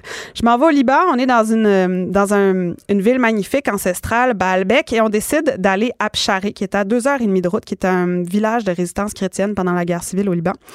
Et euh, comme de fait, clairement, personne veut m'amener là-bas parce que euh, qui dit guerre civile pendant 75 ans dit il y a des gens qui s'entendent pas super bien d'un village à l'autre et personne veut m'amener. Et le, le soir, commence à se coucher, ils me disent Mademoiselle, avec votre euh, grande adette chum de 19 ans, vous feriez mieux de quitter la ville et de vous en aller. Et personne ne veut nous amener dans l'autre ville. Et là, on est prêt à sortir les dollars américains et le paquet de cigarettes qui va avec. Et là, il y a un gars qui vient nous voir qui dit Moi, pour 150 dollars américains, c'est-à-dire tout l'argent qu'on avait pour notre voyage, je vais vous reconduire à. Et on embarque dans son auto que les quatre portes viennent pas du même char et qui conduit à 120 sur une route de montagne one-way, pas de garde-fou, évidemment. Et quand je regarde le sol, je vois le sol passer au travers à côté du bras de vitesse et je tiens assez fort le- l'espèce de petite poignée en haut dans le comme un shot. j'ai comme les j'ai comme les, les bajoux qui revolent tellement on va vite et le gars parle en nous regardant. Donc lui, il regarde pas devant, il regarde derrière à 120, pas de garde-fou sur une côte one way. Et là, j'essaie de dire quel beau paysage, quel beau paysage et là, mon chum Robin me dit "Prends des photos" puis j'écris "Ta gueule parce qu'on va mourir." Et du milieu de nulle part dans cet énorme désert qui sépare les deux villes, le gars s'arrête tout d'un coup et il y a un militaire je- sorti d'une dune de sable. Je sais pas d'où d'où il arrivait. Il y avait rien à gauche, rien à droite, pas d'auto, pas de route. Il y avait juste nous autres. Ça fait une heure qu'on roule dans le désert. Il sort de je sais pas où. Et là, il a son espèce de grosse Kalachnikov. Il, il parle avec le gars. On comprend rien, c'est en arabe. Il ouvre la portière du char. Il me pousse avec son gun et il s'assoit à côté de moi et on repart. Il voulait un lift? Je voudrais juste te dire qu'une route libanaise caoteuse et euh, un machine gun dans ta face quand ça saute en faisant bing, bing, bing, bing, bing, bing, bing, bing, bing pendant une heure et vingt, t'as peur que ça parte en tabarouette. Est-ce que Et tu as eu là, peur qu'il t'enlève? J'ai peur de tout, Geneviève. J'étais une, une jeune fille blanche de 19 ans au Liban, je comprenais rien, avec mon chum qui comprenait encore plus rien. On roule comme ça 45 minutes. On relaisse le militaire au milieu du désert. Pas d'échange d'argent, pas de rien. On fait juste le drop et là et on repart. Et là, quand on est en haut de la montagne, le chauffeur de taxi, il nous dit sortez. Et là, on fait c'est maintenant. C'est là que je suis décapitée. C'est là que ça se passe. La vidéo va J'aurais juste YouTube. voulu plus avoir un cellulaire pour texter ma mère, dire bye. Fait que là, on sort du taxi. Au début, je veux pas sortir du taxi. Puis il dit oui, oui, sortez. Puis je dis non, non, non, s'il vous plaît, on continue. Il dit non, non, sortez, sortez. Puis il insiste assez qu'on est mort de peur, on sort. Et là, il fait euh, ultra froid, le vent, le vent souffle et il nous dit picture. Puis on fait quoi? Il dit take a picture. Il voulait qu'on prenne une photo de lui et de son auto et de nous au milieu de- du désert, au milieu de nulle part. Et Robin et moi, on voulait pas parce qu'on avait tellement peur. On pensait qu'on allait se faire décapiter, mais le gars, il voulait juste prendre une photo pour avoir un beau souvenir. Fait que rembarque dans le T'étais char. juste raciste, J'étais finalement. juste, j'étais juste complètement ignorante de quoi, de toutes les tensions possibles et imaginables. OK, mais là, raconte-nous ta dernière aventure en date parce que je trouve qu'elle est assez drôle, celle-là. T'as manqué passer au feu. Alors, j'ai, j'ai pas manqué passer au feu. Non, elle a Geneviève. passé au feu, OK. J'ai pris en feu. J'ai littéralement pris en feu.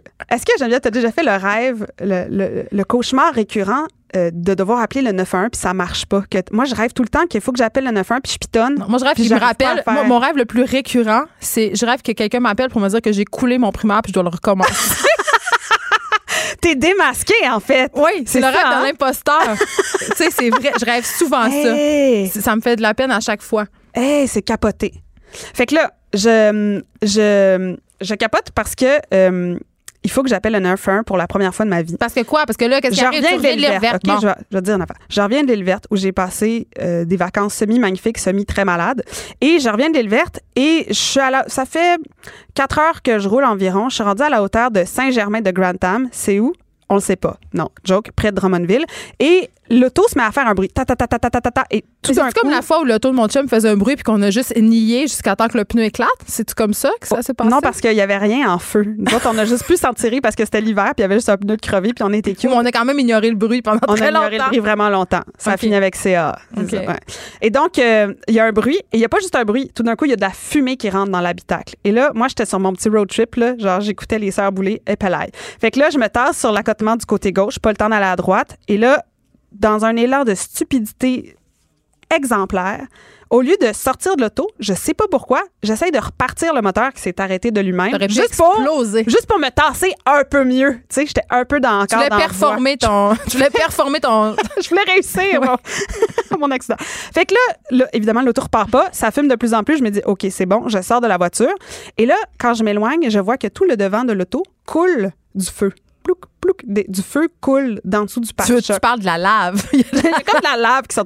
Et là, je fais des signes de bras capotés sur l'autoroute. Personne s'arrête. Et là, tout d'un coup, il y a un gars Est-ce qui que tu t'es éloigné de l'auto parce que Je me suis éloignée de l'auto. J'ai pensé feu et qui coule égale gaz en feu. Gaz en feu égale possibilité d'explosion. je veux juste dire tout le monde que pendant que, ça, que pendant que cette chose arrivait, elle me textait sans relâche. Je me disais, je suis en feu sur l'autoroute, je suis en Jamaïque. Puis tout ce que je pensais à dire, c'était éloigne-toi de l'auto et pêche. Je voudrais juste dire que j'ai texté Geneviève avant de faire le 9 heures. Tu sais, comme dans l'ordre des priorités, c'est mon ami en Jamaïque ou, en tout cas. Fait que là, le monsieur, il dit, est-ce qu'il y a des choses dans ton auto? Puis là, moi, je dis, toutes les harengs que j'avais pêchés à l'île verte, puis toutes les affaires que j'avais cueillies de la salicorne. Le gars, il va dans le char pour sauver les harengs puis la salicorne que j'avais laissée. Est-ce qu'il Je était vois beau, mes- le gars? Non, il- c'était un monsieur. Là, il, il lance, il lance les affaires. Je vois les harengs qui revolent là, dans le pit là, sur le bord de la veine. Je vois le monde passer. Je vois mon linge, mes bobettes Simon. Je vois tout qui passe là. Et là, il me dit As-tu appelé le 911 Je fais Non.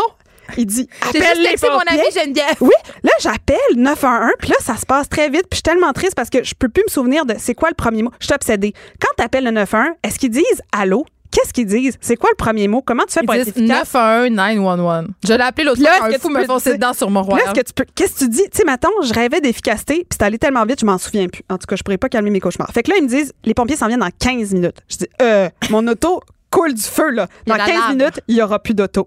15 minutes plus tard, c'est les pompiers volontaires. Attends, attends, je veux juste dire. Quoi? Ton auto est quand même de couleur orange brûlée. brûlé. Je sais. Je sais. Je veux juste dire une autre affaire. Là, les pompiers débarquent, OK? C'est des pompiers volontaires. Fait qu'il y en a la moitié qui a un habit, puis il y en a. Ils sont beaux, là, Geneviève, je sais Ah, pas. C'était pas beaux. grave qu'ils soient pas bons. Il y avait, il y avait, il y a moitié des habits, moitié pas d'habits, moitié des casques, moitié pas d'habits. Et là, le gars, pas de casque, ouvre le hood. La première chose que le mécanicien m'a dit, c'est ouvre pas ton hood de char, ça va faire un appel d'air, ça va t'exploser d'en face. Le pompier ouvre le hood, Le pompier volontaire. volontaire, pas de casque, ouvre le hood. Il se passe rien. Il y a rien qui explose en face. Mais c'est super parce que c'est une belle personne. Oh oui, on n'aurait pas voulu qu'il soit défiguré. Les policiers aussi étaient cute, en tout cas. Fait que là, ils éteignent le Je pense feu. que c'est juste parce que t'étais en détresse, là, que tu trouvais non, tous je les hommes dis, qui venaient à ton mais c'est secours aussi, cute. que, c'est aussi que je venais de passer quand même pas mal de temps sur une île où la moyenne d'âge est de 150 ans. Fait que tu peut-être aussi qu'il y avait un petit billet. Là. On salue nos auditeurs de l'île verte. C'est un, non, un endroit merveilleux que je me suis fait des amis extraordinaires. Mais c'est sûr que l'hiver, il y a 26 personnes qui vivent là, puis on peut s'imaginer que à cause de l'éloignement et la Est-ce difficulté qu'on Internet? là. Sérieusement? Ben, il y a des maisons qui l'ont, puis il y a des maisons qui l'ont pas. Mais si tu veux l'Internet, tu peux l'avoir. OK. Ouais. Donc, fait que là, qu'est-ce que Parce que là, ton char, il, Fait est là, le- complètement brûlé ou? Ben là, le char est comme semi-brûlé. Là, les pompiers disent Qu'est-ce que tu fais? Je dis Ben, j'habite à Montréal. Là, tout le monde fait Ouh. Puis là, quand tu dis quand la police fait Ouh, c'est pas bon signe. Fait que là, appelle CA. Là, la madame me dit Ben, écoutez, vous avez 5 km de gratuit de remorquage. Je fais Hey, c'est super. Je vais juste pouvoir me rendre à la bretelle d'autoroute. Fait que là, qu'est-ce que tu fais avec ton char quand t'es pas chez vous, t'es en vacances, puis il a brûlé ou il a pété ou whatever? Ben là, il me dit Mais on a un super forfait. Pour 88 vous pouvez avoir 160 km de plus. Je fais OK, je vais le prendre. Tu sais, c'est 2 piastres et 87 le kilomètre quand tu te fais tower. Là. Fait que sache-le, d'accord? C'est cher. Eh, eh. Fait que je dis, je vais le prendre. Mais vaut-tu ça, ton char, orange brûlé? Geneviève, doit pas valoir très il vaut, cher. il vaut pas ça. Il vaut que moi, je dois être à Montréal. Oui. Je travaille le lendemain matin à 9 h, j'étais à Drummondville. là. Qui c'est qui va venir me chercher? C'est moi qui ai le char. Puis je t'en Jamaïque, je peux pas être chercher. Je sais. Fait que là, le gars du towing arrive puis il dit Oui, mais madame, votre forfait à 88 pièces n'est pas applicable maintenant. Mais non! ça va vous coûter quand même 250 pièces plus le petit 88 dollars. Mhm. on, on salue les gens de CA. Et là, le gars arrive, on fait une heure de towing. On arrive à Montréal, il est 11 heures le soir, j'ai de la fumée, j'ai les sourcils brûlés, puis il me dit Euh, Oui, je prends pas la carte. Mais Ah, c'est mais- 191 et 27. Je fais, hey, ils font quoi les gens? Ils se promènent avec 191 et 27. Ouais, t'étais supposé avoir du petit argent sonnant, je comprends pas. Fait que là, à 11h30 le soir, dans Rosemont, avec un camion de towing, cherche un guichet des jardins, retire l'argent. Mais je le crois pas que prends pas le change, j'ai pas de change. Avec le camion de towing, va-t'en chez Couchetard. Là, là, ils me voient arriver chez Euh, Couchetard. non, excuse-moi, Madame, avez-vous attends, besoin d'aide? Euh, excusez. Quoi? Le gars du towing n'a pas de de fait que le gars du towing, il- on s'entend-tu qu'il se fait du cash sur le dos du monde qui sont en panne? Tu me niaises? Euh, J'étais plus qu'en panne. J'étais en détresse. C'était la catastrophe. Fait que laisse le char Mais brûler, pas 200 orange qu'est-ce que tu fais, mettons? Parce Hey, qu'il y en a vrai, des gens qui n'ont pas 200 dollars sur eux ou qui n'ont pas 200 dollars dans leur compte. Il va te reconduire jusqu'à un guichet. Puis t'es bien mieux de l'avoir dans ton compte. Mais qu'est-ce qui se passe sinon? Parce que c'est la fourrière. retourner à Drummondville, Est-ce volent un le char sur le bord de la 20. font? Ils ramènent ton char sur le bord de la 20.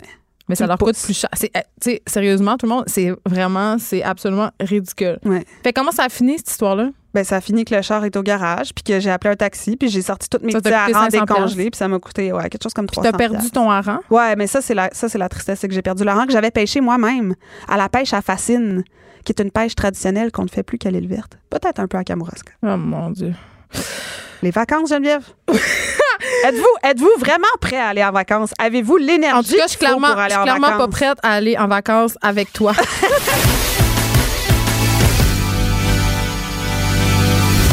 Elle a du mordant. Et aucun règlement municipal ne l'interdit. Geneviève anime Les effrontés. Cube Radio.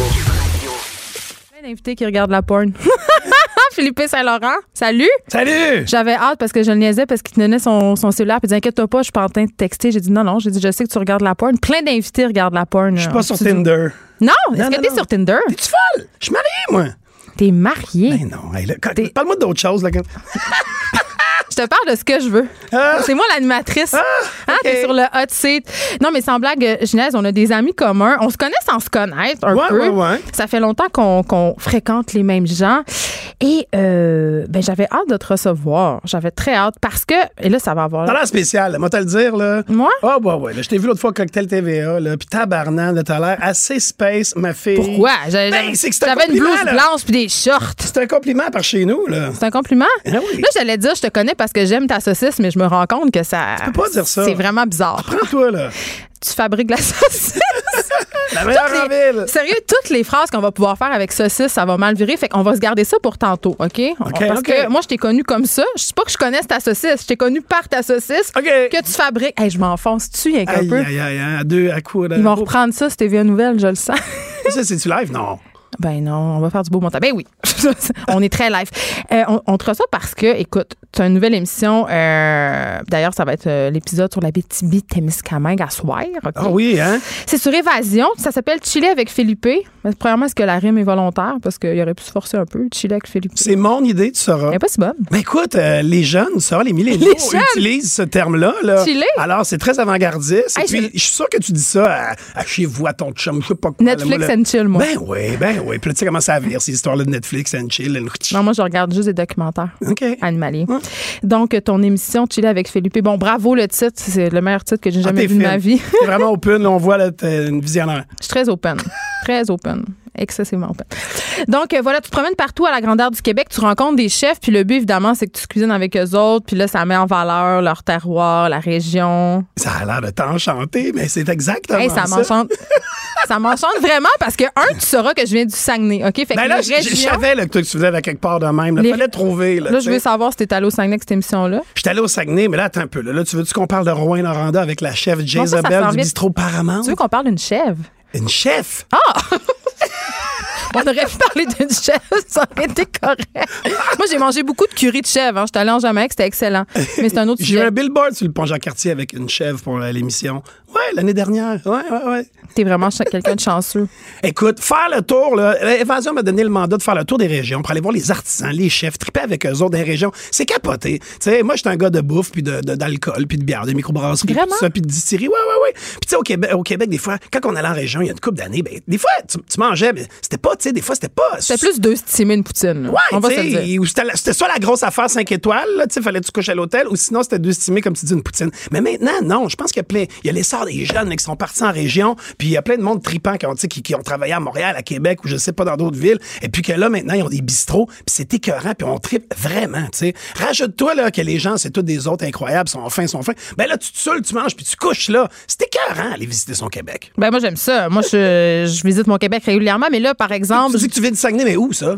je, ben, je viens de plusieurs places, mais je Chicoutimi mettons. OK, OK. Hey, Chicoutimi, là, la, la- la rue Racine, là, ça, on l'a fait en masse. Là. Mais ça a changé la rue Racine parce que dans mon temps c'était pas mal mort. Mais maintenant il y a beaucoup de Pire, bonnes. rue Racine. Ça, ben, ça toujours- mangé des sushis, moi, de Chilo Québec saison 1, saison de zeste. Aïe, aïe, aïe, aïe, aïe. Sinon, mes, mes parents adoptifs de l'Opéra, Vlad et Mathieu, la microbrasserie Opéra à Jonquière, c'est Ils font des incroyable. bonnes pizzas. Ah, ils font les pizzas. Ouais, j'en ai fait une avec eux autres avec des saucisses dessus. Puis euh, c'est vraiment des, des gens festifs. Euh, si t'aimes pas les Hagermeister, tu peux pas rentrer là. Moi, je trouve ça drôle à Chicoutimi parce qu'il y a un petit côté chauvin. Et là, tu parlais des sushis.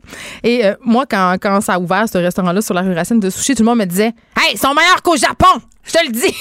Ah ouais, Là, ils j'étais sont comme- fiers. J'étais comme, ben, OK. Peut-être je doute un peu, mais, mais c'est vrai qu'ils sont particulièrement bons. Non, j'ai- vraiment pogné de quoi. Nous autres aussi, là, on disait. moi, j'aime ça voyager au Québec, mais tu sais, comme, mettons, l'Abitibi, là. Ouais. Dans ma tête, c'est à 38 heures de char, là. Ouais. Fait que pourquoi j'irais là, mon Abitibi?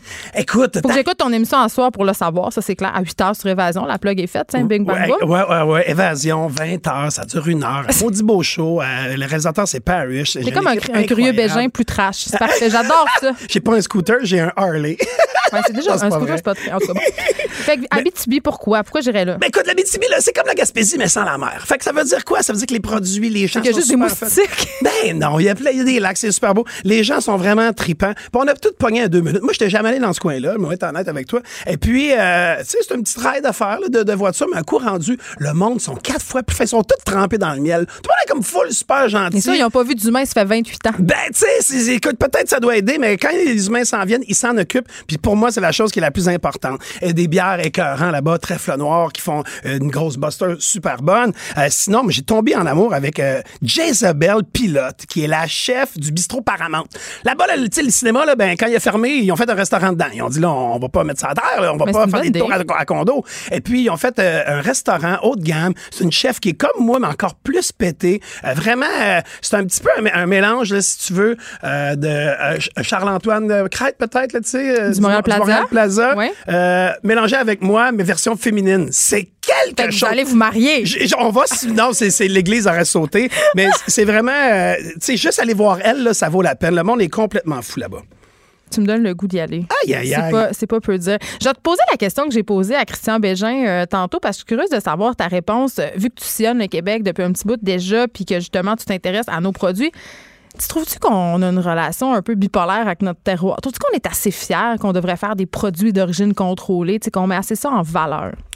Écoute, hey, là, c'est tout un sujet là, que tu m'arrives un après-midi. Là. Ben, c'est certain que ça vaudrait la peine de le faire. Là, tu sais. là je suis pas un pro des lois puis tous ces trucs-là, mais les mettre en valeur, ces gens-là, ben oui. tu sais. Euh, J'écoute l'émission là, les, les fermiers là, avec Jean-Martin Fortier puis tout ça. Puis à un moment donné, c'est- c'est- oui, c'est important, là, cette traçabilité-là. Puis euh, on est tellement bon, pourquoi pas s'en vanter? Ben, moi, je suis totalement d'accord avec toi. Puis là, bon, c'est le moment où je te parle de la saucisse que tu fais avec Ils en fument du bon.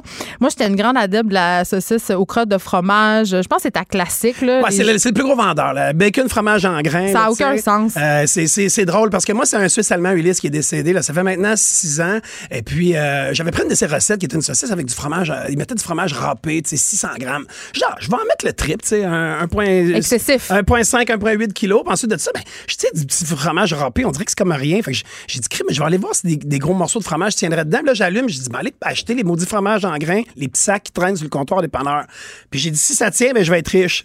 mais ça tient. Ben, mais t'es-tu riche?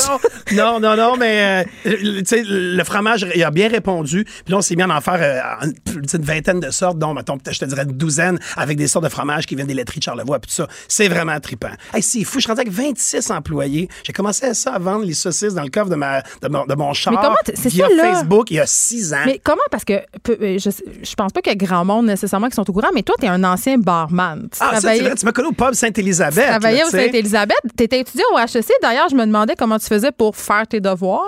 Ben ouais, tu sais, j'ai coulé une coupe de cours, j'ai eu une coupe de cours abandonnée, euh, j'ai dormi à la bibliothèque du HEC, euh, mon Dieu, des journées de temps. Ça a été vraiment difficile, mais je suis arrivé. Tu sais, j'ai fait une technique en gestion hôtelière, puis ensuite de ça, j'ai fait des certificats, Mais- puis euh, plus être barman. D'où ça vient cette idée-là de faire de la. Tu te lèves pas un matin en disant, Hey, moi, je vais me partir un empire de la saucisse. là? Ben, tu visualises. tu sais, moi, moi, je suis passionné. Quand tu es passionné, c'est quelque chose que tu es obsédé Ensuite de T'es ça, passionné de Je saucisses. suis passionné de charcuterie. Euh, moi, des saucissons, les viandes, euh, des smoked meat, tous ces trucs-là depuis que je suis jeune, du bacon, euh, c'est tous des trucs que je regardais, puis wow. Puis là, je m'étais dit, un jour, je vais avoir une boucherie. Puis quand j'étais au Sainte-Élisabeth, ça, tu le sais pas, mais je vendais de la Mais viande. toi, je sais bien des affaires. Je, je- je vendais de la viande. J'achetais de la viande à, à Jean-Marc, un chef, et puis je revendais ça, là, tout coupé en bavette marinée, puis j'ai des faux filets. T'avais pas le droit de faire ça. Ben non, puis j'expliquais aux, aux- aux gens comment cuire aux serveuses. C'était quoi la différence entre une bavette, puis un faux filet, puis un New York strip. Puis on faisait ça dans le foyer, ça braise le soir à 4 heures le matin. J'étais exempté des ménages, de faire le ménage de Parce que tu faisais de la bouffe au je faisais staff. de la, ouais, puis je chargeais, mettons, 10 piastres chaque, puis on se faisait une petite bavette C'est pour ça que tu fais pas d'argent. Tu charges pas assez cher. Ouais, ben là, je le vois tout de suite. C'était dans le temps.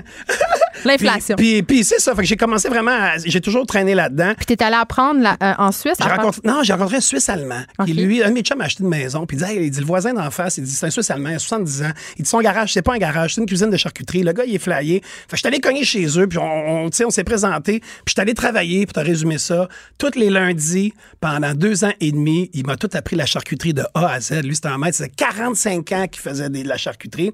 Puis en même temps que le Sainte-Élisabeth puis la HEC, là. Fait qu'il y y a une couple de lundi que le pauvre Ulysse, il m'attendait. J'arrivais pas. Non, Comment tu fais? Non, non, si je fais ça, je parle plus. Là. Moi, je viens figé. Là. Non, non, non. Pour vrai? Ah, non, moi, tout le monde pense ça, mais je suis quelqu'un d'hyperactif. J'aime ça. Je vais en me coucher, puis j'ai juste hâte de me lever le lendemain matin. Je me lève à 5 heures le matin. Moi, j'étais vraiment un lève-tôt. Oui, mais OK, OK, mais il faut que je t'avoue euh, ma plus grande déception. Quoi? Une des plus grandes déceptions de ma vie, Philippe, quand même. C'est un grand moment de radio qu'on va vivre, là. Moi, j'allais acheter ta saucisse dans des petits coins, dans des petits magasins proches de chez nous. Puis là, maintenant, ça se peut plus.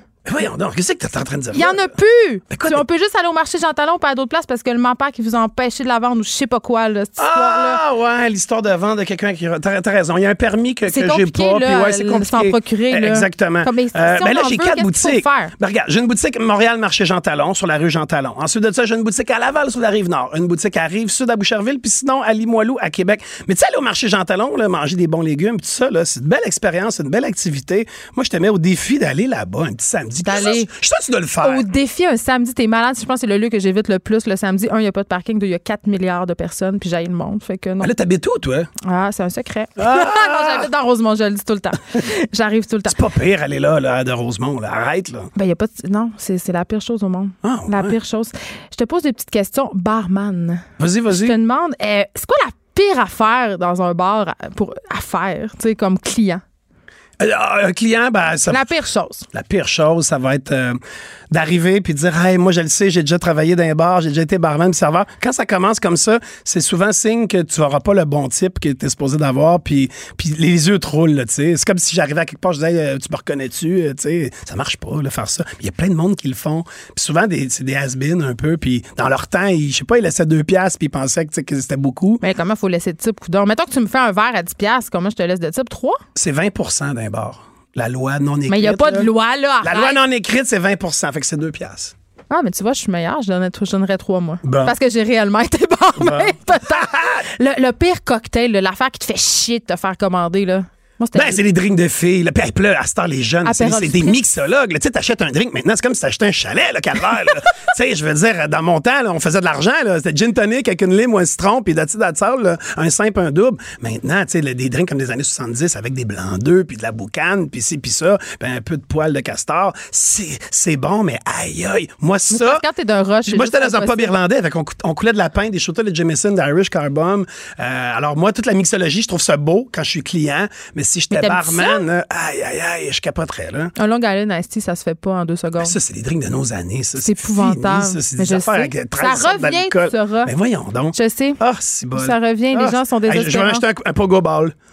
ben, tu, tu consultes pas beaucoup Internet parce que ça revient le Pas bar. pas- Non, je suis vraiment pas. Je suis dans ma bulle. euh, Tu sais, je- je- je- Pour vrai? Ouais, ouais, ouais. Je suis dans mes jardins d'eau de ce temps-là. Mais parlons-en, t'as- t'arrêtes-tu d'être énervé des fois? Ben, c'est. Ouais, des fois le soir avant de me coucher, là. Mais c'est rare. Je- je- tu le sens, je suis énervé, puis pourtant, je suis tranquille. Aujourd'hui, je te l'ai dit en rentrant, là. C'est un miracle, là. T'es énervé. Hey! Mais énervé positif. Oui, quand même. Mais Un heureux ça t'arrive-tu camp. d'être déprimé? Qu'est-ce qui déprime Philippe Saint-Laurent? Oh, euh, pff, je sais pas. Non, c'est, oui, ça va arriver, mais c'est, c'est, ça va être, maintenant au mois de novembre, quand je vends moins de saucisses, là, je capote. Là. Chaque mois de novembre, là, je ça, c'est un gros problème. Ah ouais, là, Mettons la- le réchauffement climatique, euh, la faim dans le monde, tout ça, toi, tu t'en Et, euh, c'est des sujets chauds, ça, là. là. Ah oui, vraiment? Ouais, ouais, Ben, prononce-toi un peu. Écoute, non, non, faudrait que j'en parle à mon chat avant. Non, mais sans blague, je te challenge un peu sur ta saucisse, là. Ouais, ouais, Parce ouais, que, ouais. bon, on est dans, tout dans une réflexion sur la consommation de viande. Toi, t'es dans l'excès des saucisses au Oui, foie gras, oui. Du bacon, des affaires. Tout le monde me dit, si tu faisais une saucisse vegan, Ben, ferais de l'argent. y en a- tu vas si je faisais une. une saucisse des Mais- Canadiens aussi, je ferais de l'argent, mais j'écoute pas les Canadiens, je m'en fous. Faut faire Fait des choses qu'on aime. végétariens? Pour répondre à ta question, j'ai eu une blonde qui était végétarienne dans le passé. Eh, on en parle au passé, hein, Oui, oui, oui, parce que je l'ai laissé. Hein? J'ai commencé à y tricoter une saucisse végétarienne avec du pois chiche, puis un paquet d'affaires. Et puis, pour faire une saucisse, à un moment donné, ça prend du gras. C'est la vérité. Comme faire une voiture, ça prend des roues. tu sais. Du gras, c'est bon. on va se Ben oui, je le sais, C'est ça ça. fait que c'est bon. Bon, fait que là, dans une saucisse végétarienne, mais il n'y en a pas de, gra- de gras. Le gras, c'est un lien. Tu sais, ça, ça va faire comme. Mais Fait du que gras là- de coco, là, ils disent que ça ben, se ouais, règle tous là, les problèmes. Là, tu te mets à mettre de la chapelure, du gluten, ce que je mets pas dans mes saucisses, que je me bats pour jamais mettre ces ça, trucs-là. parce que- pour que ça tienne, parce que t'as pas de lien. Fait qu'ils se mettent à- Puis je suis pas spécialisé là-dedans. Puis je crois que les vegans, puis je respecte ça, moi, que tu sois vegan, à la viande, au, au boîte à mal, je m'en fous. Euh, je respecte ça. Mais euh, à un moment donné, je pense que les vegans, ils seraient pas heureux que moi, je fasse une saucisse végétarienne, lavée dans le même contenant, tu sais, qu'il y a eu du porc dedans. Fait que moi, je suis Ça serait trop 100% compliqué. porc, puis, puis on fait de la viande, puis c'est tout. Tu sais, au pire, je- si ça fonctionne moins parce que les habitudes des gens, même moi, je mange moins de viande, c'est bien correct, ben on en fera moins, puis c'est tout. Mais il y aura toujours des gens. Sais, penses-tu que le monde va arrêter de manger des saucisses? Non. Penses-tu que le monde va arrêter de manger des smoked meat? Ben non. Ben, donné là, qu'on prédit que la Terre va exploser d'ici 2050, je te dirais que c'est une possibilité. Ouais, OK. Ça mais- te stresse jamais, toi? Tu penses que. Comment t'entrevois l'avenir de ton entreprise, mettons, tu sais? Hey, ça, c'est une bonne question. Euh, je, je la vois, euh, je la vois d'un canton de l'Est. Je la vois. Avec les riches. Je la vois. Non, non, vraiment pas. Juste comme. euh, moi, c'était mon rêve d'avoir les enfants du monde dans les cantons de l'Est. Puis je suis arrivé là-bas pas de blonde. Je suis un gars de campagne. Je suis pas un gars de ville. Je suis là-bas pas de blonde. Puis j'avais comme plus grand choix. Fait que je- finalement, j'ai démarré à Montréal, tu sais. Puis euh, maintenant, ben, je vieillis. Puis je me dis, tu sais, moi, j'étais capoté de snowboard, de nature. Je suis un gars de nature totale. Tu sais, mon rêve, c'est pas de, de vivre à Montréal, c'est rue Saint-Joseph, nécessairement. Tu sais, je suis ici à tous les jours. Ben, j'ai besoin d'être à Montréal, mais j'ai un gros côté de moi qui est campagne. Fait que moi, j'aimerais ça, là, pour répondre à ta question, l'avenir de la compagnie, je la verrais en campagne. On finirait petit. On finirait bien petit, tu sais. Ciao, bye, la gang. Vendez-vous en ligne? Ouais, il n'y a pas grand gens. Les gens. Ça se euh, peut pas envoyer Ben, qui c'est qui se commande la viande en ligne qui attend ça au mois d'août chez eux, sa galerie? Tu sais, Moi. là. moi, moi, je pense que plein de monde me dit ça comme si c'était la vers chez nous. On est rendu là. Ah, dans notre on relation. on va je pense qu'on est rendu là. tu T'avais un look végétarienne. euh, Non, mais moi, je suis vrai- non. OK. Je, je- végétarienne saucisse, ça m'intéresse pas. Mais parle-moi de ta saucisse la plus décadente en terminant. C'est que, quoi, c'est décadent pour toi? Ben, je sais pas, une saucisse de homard, quelque chose de. de- Ça, c'est- hot. là. La saucisse au homard avec des gros morceaux d'homard. Une bisque d'homard que je fais chez nous, bien chaud, avec du VSOP. Euh, ensuite de ça, euh, ça, c'est vraiment, on la sort pour les grandes occasions. Faire des faire des morts, des choses comme ça. Sinon, décadent, pour moi, c'est plus que des trash. saucisses euh, cycliques. On suit, on suit le calendrier. Là. Tu sais, Si c'est la Saint-Patrick, ben, la saucisse, ça va être verte. La Euh, saucisse de Noël, c'est quoi, à tourtière? euh, la saucisse du Père Noël, c'est un- on, on fait un, tu sais comme les, les- les- les petits bonhommes là, en pain d'épices, faut que ça goûte le, faut que ça goûte le Jameson Spice, puis on, on fait une Encore saucisse qui goûte le, bonhomme avec le pain d'épices. Sinon, pour le Super Bowl, tiens-toi bien, on fait une saucisse avec un heureux mélange de Budweiser, popcorn, aile de poulet, euh, saucisse high grade, les petites saucisses cocktail dedans, euh, du fromage Monterey Jack. C'est une affaire à se péter la tête ses murs. Je sais pas si j'ai. Je sais pas, Philippe, si en ce moment je suis alléchée ou si j'ai mal au cœur. Je suis comme pas sûre. Écoute, euh, tu vas filer au pays de Trump, le mec, t'as goûté à ça. Ben là, c'est raison de plus pour que j'y goûte pas. Là. Ah ouais, mais une fois par année, le Super Bowl! C'est fait pour euh, se mettre la, là, des plumes d'en face, là, je sais pas, moi, des, des, des, des crayons noirs en dessous des yeux, puis crier, puis, puis prendre un coup, puis manger gras. d'accord, Ben moi, tout ça est dans la saucisse d'un coup! Ah! Fait que je sauve du temps. Budweiser, tout le kit. Puis tu peux te prendre une bonne bière de micro on the side. Puis la vie est belle. OK, mais je vais attendre ma livraison chez moi. Tu vas venir me faire des saucisses. Puis là, Geneviève, maintenant, je te disais, on va créer une saucisse ensemble. Le, le- le fond, ça va être du porc haché, le sel poivre. Qu'est-ce que donne-moi trois, quatre ingrédients. Comment c'est- la saucisse Geneviève, ça serait quoi? Hum, faudrait qu'il y ait de la vodka. Je sais pas comment on pourrait s'organiser, là. mais Vodka, faudrait qu'il y ait de la- poivre rose. Vodka poivre rose. mais- Hein? Euh, possiblement hum, du canard, ça pourrait être pas pire. J'ai un canard du lac Baume qui était écœurant, mais moi, j'aurais plus mis du caviar. J'aurais fait caviar, vodka, poivre rose, bang, la saucisse Geneviève. Pourquoi tu as l'impression que c'est une sale poule de luxe? Élégante. Oh, charmeur. Alors, ça s'appelle Chiller avec Philippe, hein, ton émission. On oui, va quand sur même les ondes d'évasion. À Évasion. Mercredi, 20h. Donc aujourd'hui. Et il va y avoir des reprises. Et puis attention. Sur Évasion, il y a comme 36 reprises. Je pense qu'on va pouvoir l'écouter. OK, OK, OK. Et puis, je vais te relancer avec, euh, euh, tu peux aller sur euh, Facebook, taper Évasion, et puis il y a un lien. C'est toutes les émissions sont là, c'est gratis. Euh, Incroyable. pas de publicité, 45 Fait qu'on minutes peut te binge-watch. Rafale! Ah, je, pense, je pense que si on te binge-watch, on va faire une crise d'épilepsie. Je je- je suis pas sûre. Je suis pas- deux, trois épisodes maximum. Mais allez-y, faire le tour du Québec cet été. Allez, Vraiment. partez. Là, hein, Moi, là. gros coup de cœur pour la Côte-Nord, personnellement. Hey, la Côte-Nord. Ben oui. C'est- c'est- quoi la différence entre la Gaspésie et la Côte-Nord? Je vais te le dire, moi. J'ai peur. C'est comme si c'était deux super belles femmes. Mais la Côte-Nord, elle sait pas qu'elle est belle. C'est, mais je- Oh! Il commence à savoir un poète. Un, Hein? un Hein? poète. Merci, Philippe Hey, merci toi. Ce fut un grand plaisir. Ça souhaite une bonne fête du Québec puis du Canada. C'est passé, ça, la fête du Québec. OK. Puis la fête du Ben, Canada, on je chante fête les pas deux, ça. là. Ouais, c'est un temps mort. OK. Merci. Bye. Geneviève Peterson, la seule effrontée qui sait se faire aimer. Jusqu'à 15, vous écoutez Les effrontés. Je suis là pour résoudre tous vos problèmes de vie. Hein. Puis bon, c'est pas que les enfants, c'est un problème, mais quand même, euh, Émilie Ouellette, notre nouvelle collaboratrice, euh, humoriste, euh, qui écrit le livre Ma tribu, que j'ai beaucoup aimé, euh, qui est venue se demander, on, on va se demander ensemble, qu'est-ce qu'on fout avec nos enfants l'été? Parce que c'est quand même un enjeu. Émilie, moi, je me sens coupable. Puis j'ai l'impression que mes enfants, ils passent le trois quarts de leur vie scotchés sur des écrans. En même temps, je me rappelle de ma propre enfance. J'étais pas mal ces écrans, puis j'ai pas trop mal fini. Oui, mais nous, fallait se lever pour tourner la roulette. Fait qu'on faisait un minimum de... C'est vrai. On faisait un minimum d'exercice. Mais euh, tu sais, qu'est-ce qu'on fait avec nos enfants? Surtout quand il pleut. là. Aujourd'hui, c'est pas. Il a décidé de faire beau, mais là, on le sait, là, on va avoir. un- je pense que notre été s'annonce quand même assez pluvieux. Donc, ça va être un enjeu pour beaucoup de parents de que c'est qu'on fait Fait que notre avec progéniture. nos enfants? Écoute, premièrement, moi, je, moi ils m'attendent dans l'auto, fait que je, je vais faire ça. J'espère te fermer les fenêtres. Absolument. Mais non, c'est une blague, c'est une blague, là. non, ils sont en région, on les voit, puis ils sont bien. Sont bien cute, on les aime bien. Euh, non, mais il y a plein de... Premièrement, tu sais, parce que là, hier, mettons, hier, il pleuvait beaucoup toute la journée.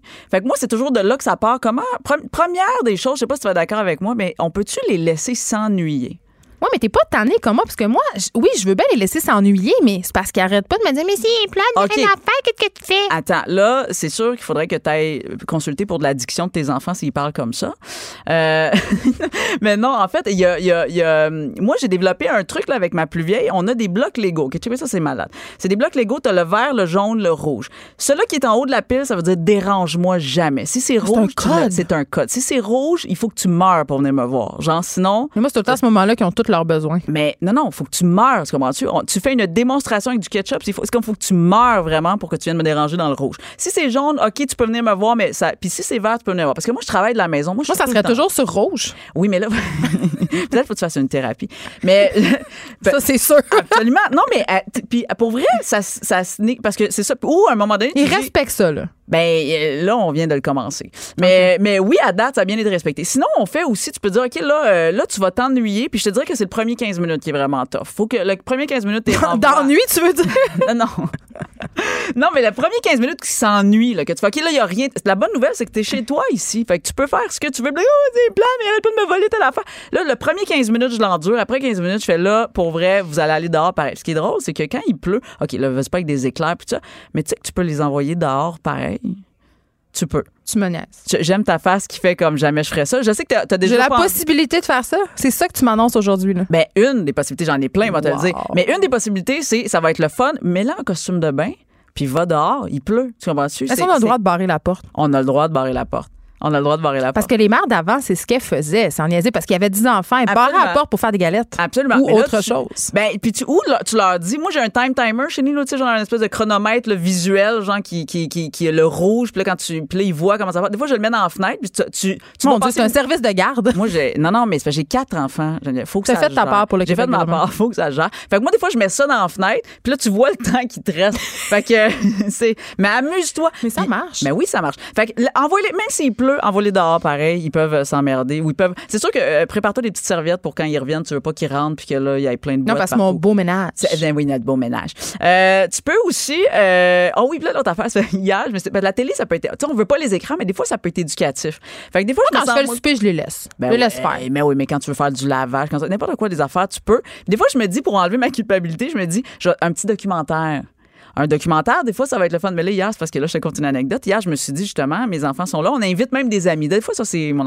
On invite des amis. Puis là, je fais, on va écouter un documentaire animalier. Tu sais, je me dis, c'est cool, on y va. Mais là, là, c'était tous les animaux qui meurent.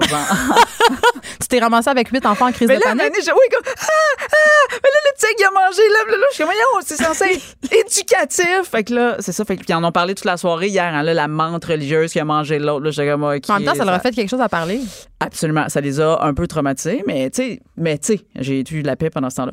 Euh, après ça, des conversations. OK, t'es-tu game d'envoyer des conversations? Moi, des fois, ce qui me fait rire, c'est de voir, j'assois mes enfants, puis là, je leur dis, OK, euh, je pars des sujets. En fait, j'ai comme un petit pot, puis j'ai des sujets genre. euh, Elle était vraiment une bonne mère. Je me sens tellement de mère de marde. non, non, c'est quoi? Avec tes- Mais non, vraiment. Le pire, c'est que je juge tellement pas. Moi, là, je fais ça parce que j'aurais pas la patience de répondre à tous leurs besoins. Moi, je fais juste m'enfermer les toilettes. Mais c'est du quoi, ça marche aussi? Mais moi, j'ai une fille de deux ans, puis c'est parce qu'elle elle met ses doigts en dessous de la porte. c'est des harceleurs. C'est des harceleurs. Mais pour, quand ils veulent quelque chose, ils le veulent. Tu sais, fait qu'à force de toujours cogner puis de mettre les doigts en dessous, fait que la salle de bain, c'est pas tout le temps. euh, ça marche pas tout Hier, j'ai pété un plomb parce qu'ils n'arrêtaient pas. Mes enfants, j'en ai trois. Oui. Ils ont quel âge? Ma- rappelle-moi? euh, 12, 9 et 4. C'est ça. Maman, maman, oui. maman. J'ai dit, s'il y en a un qui redit maman, Ah oui. j'en tue un pour faire un exemple. Oui, mais Ils oui. ont pu parler, mais c'était. En tout cas, je sais pas. Je Et pense tu vois, c'est à ce moment-là que tu mets ton Lego rouge. Oui, c'est ça. En haut. Maman, ça se. Euh, euh, tu vois, moi, quand ils marcellent toujours en disant maman, maman, maman, Mané, je leur je, je dis on va l'apprendre en langage des signes. En langue des signes. Oh, c'est une bonne Et idée. le seul moment que tu peux. Fait que c'est les doigts en dessous de la porte, là, c'est. Mais puis là fait que là t'entends plus fait qu'au moins ton tu sais faut que tu calmes un de tes sens en fait c'est ça c'est parce que c'est tes yeux puis les sens c'est trop un moment donné. Tu te bandes les Faut yeux. tu- fait que, au moins, s'ils font le langage des signes, tu peux les, les ignorer un peu, mais ton ouïe est, est, est- est sauvegardé. Fait que faut que tu y ailles. Ouais, c'est ça, faut que tu le fasses. Mais pour revenir à mes petits mots, parce que tu vois, c'est ça que tu vas faire. Tu vas te mettre des petits mots, puis là, tu piges. Genre, puis tu peux y aller vraiment intense. Là. Mais ça dépend, moi, je suis une fille intense. Je peux piger genre avortement ou piger Ah oui, mort. Puis là, tu laisses des enfants de 8 ans, 9 ans, 10 ans. Mais toi, tu participes de- pas à la discussion. Je ne participe aucunement à la discussion. Tu lis ton 7 jours. là. Moi, mon objectif, c'est toujours de autonomie. fait que je les pitch là, vous pigez ça, puis je les entends discuter. C'est drôle, en général. Mais tu sais, ça les, ça les entertain. Mais, mais, OK, je comprends, mais mettons, mon fils de 4 ans, il discutera pas d'avortement, là. Tu le sais pas, il pourrait trouver ça. Il va te demander c'est quoi avortement. Puis Donc, là, il va tu- me déranger. Ben non, ton enfant de 9 ans va y répondre, tout croche. Mais ça va être. C'est c'est ça, là. C'est pas pire. Ben oui, je te le dis. Je te dis. Je vais essayer ça. Ah oui, oui, essaye ça. Euh, un, autre, euh, un autre jeu qu'on joue, nous, ça s'appelle Riporita. OK? C'est ça, je vais, c'est ça, je vais perdre. Que moi, je. je- je Ah, mais c'est c'est excellent. Fait que le but, c'est que, puis tu peux encore les laisser encore. Le but, c'est que il y en a un qu'il faut que tu fasses rire. Mais là, t'as pas le droit de le toucher, t'as pas le droit de le chatouiller. C'est vraiment juste avec des mots, mais il y a pas de limite. Fait que là, ça dépend de C'est toi. facile de faire rire un enfant déjà à dire pète. Ah oui, mais nous, on est plus hard que ça. On est plus hard que ça. Puis on Vous joue à chaque noun? semaine. Ah, on, on- je pourrais même pas le dire à la radio ce qu'on dit. Je pense qu'on peut dire tout On peut. Écoute, ma fille de, qua- de 5 ans a dit trou de cul. J'adore ça. C'est bien pire de dire noun que trou de cul là, Oh, dans la on y va de population. scrotum poilu, on y va de. Ah, j'aime oui. ça. Mais parce que là, ça fait longtemps qu'on joue. Nous, il faut. euh, Les enfants sont en arrière dans la régie, ils sont crampés. Ils rient. Donc, Ben ça oui, marche. ils On a la savent. preuve vivante. on, Mais, on joue euh, à ça. Fait que, mais Mais Marie-Pierre Caillé, notre chercheuse aussi, Oui. euh. Joanie aussi, Ah, ben peut-être scrotum poilu. C'est ça. C'est ça. Un staff immature. Ben, immatures? Ouais, mais c'est normal. Parce que moi, je c'est ris pas du tout. Je trouve que ce sont des mots de toilette. normal. Et donc, ça se dit dans les toilettes. C'est ça. Mais non, mais ça, c'est. Puis encore une fois, tu les pars. C'est sûr qu'il faut que tu t'attendes qu'au bout de 10-15 minutes. Ils deviennent ça- énervés. Ça, va ça dégénère. Ah! Puis on fait comme c'est fini. Euh, ben, les affaires philosophiques, c'est toujours la fin. OK, une liste. Là, il va falloir que tu la fasses une fois pour toutes. OK? Nous, on a une liste dans la cuisine. Je te jure, elle fait deux pages sur qu'est-ce que je peux faire d'autre que de l'écran.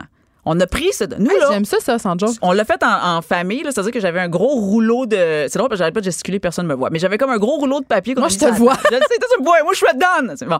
Un gros pa- euh, papier sur la table. Tout le monde a un crayon. Fait que même, même celle qui écrit pas, j'ai dit dessine-le. Qu'est-ce que tu peux faire comme activité? Fait qu'on a comme fait un gros melting pot. On a mis de la musique, puis on écrivait plein d'affaires, autre chose qu'on peut faire de l'écran ou ce que t'aimes faire. Fait qu'il y a eu des dessins de, écoute, de gymnastique, des jeux de société, lire un livre, euh, euh, compter l'alphabet, tu sais, à l'envers. Fait, euh, tout, tout, tout, tout. Puis on a mis ça sur une liste, puis on a une liste de deux pages. Fait qu'à la maison, j'ai rien à faire. Va regarder la liste.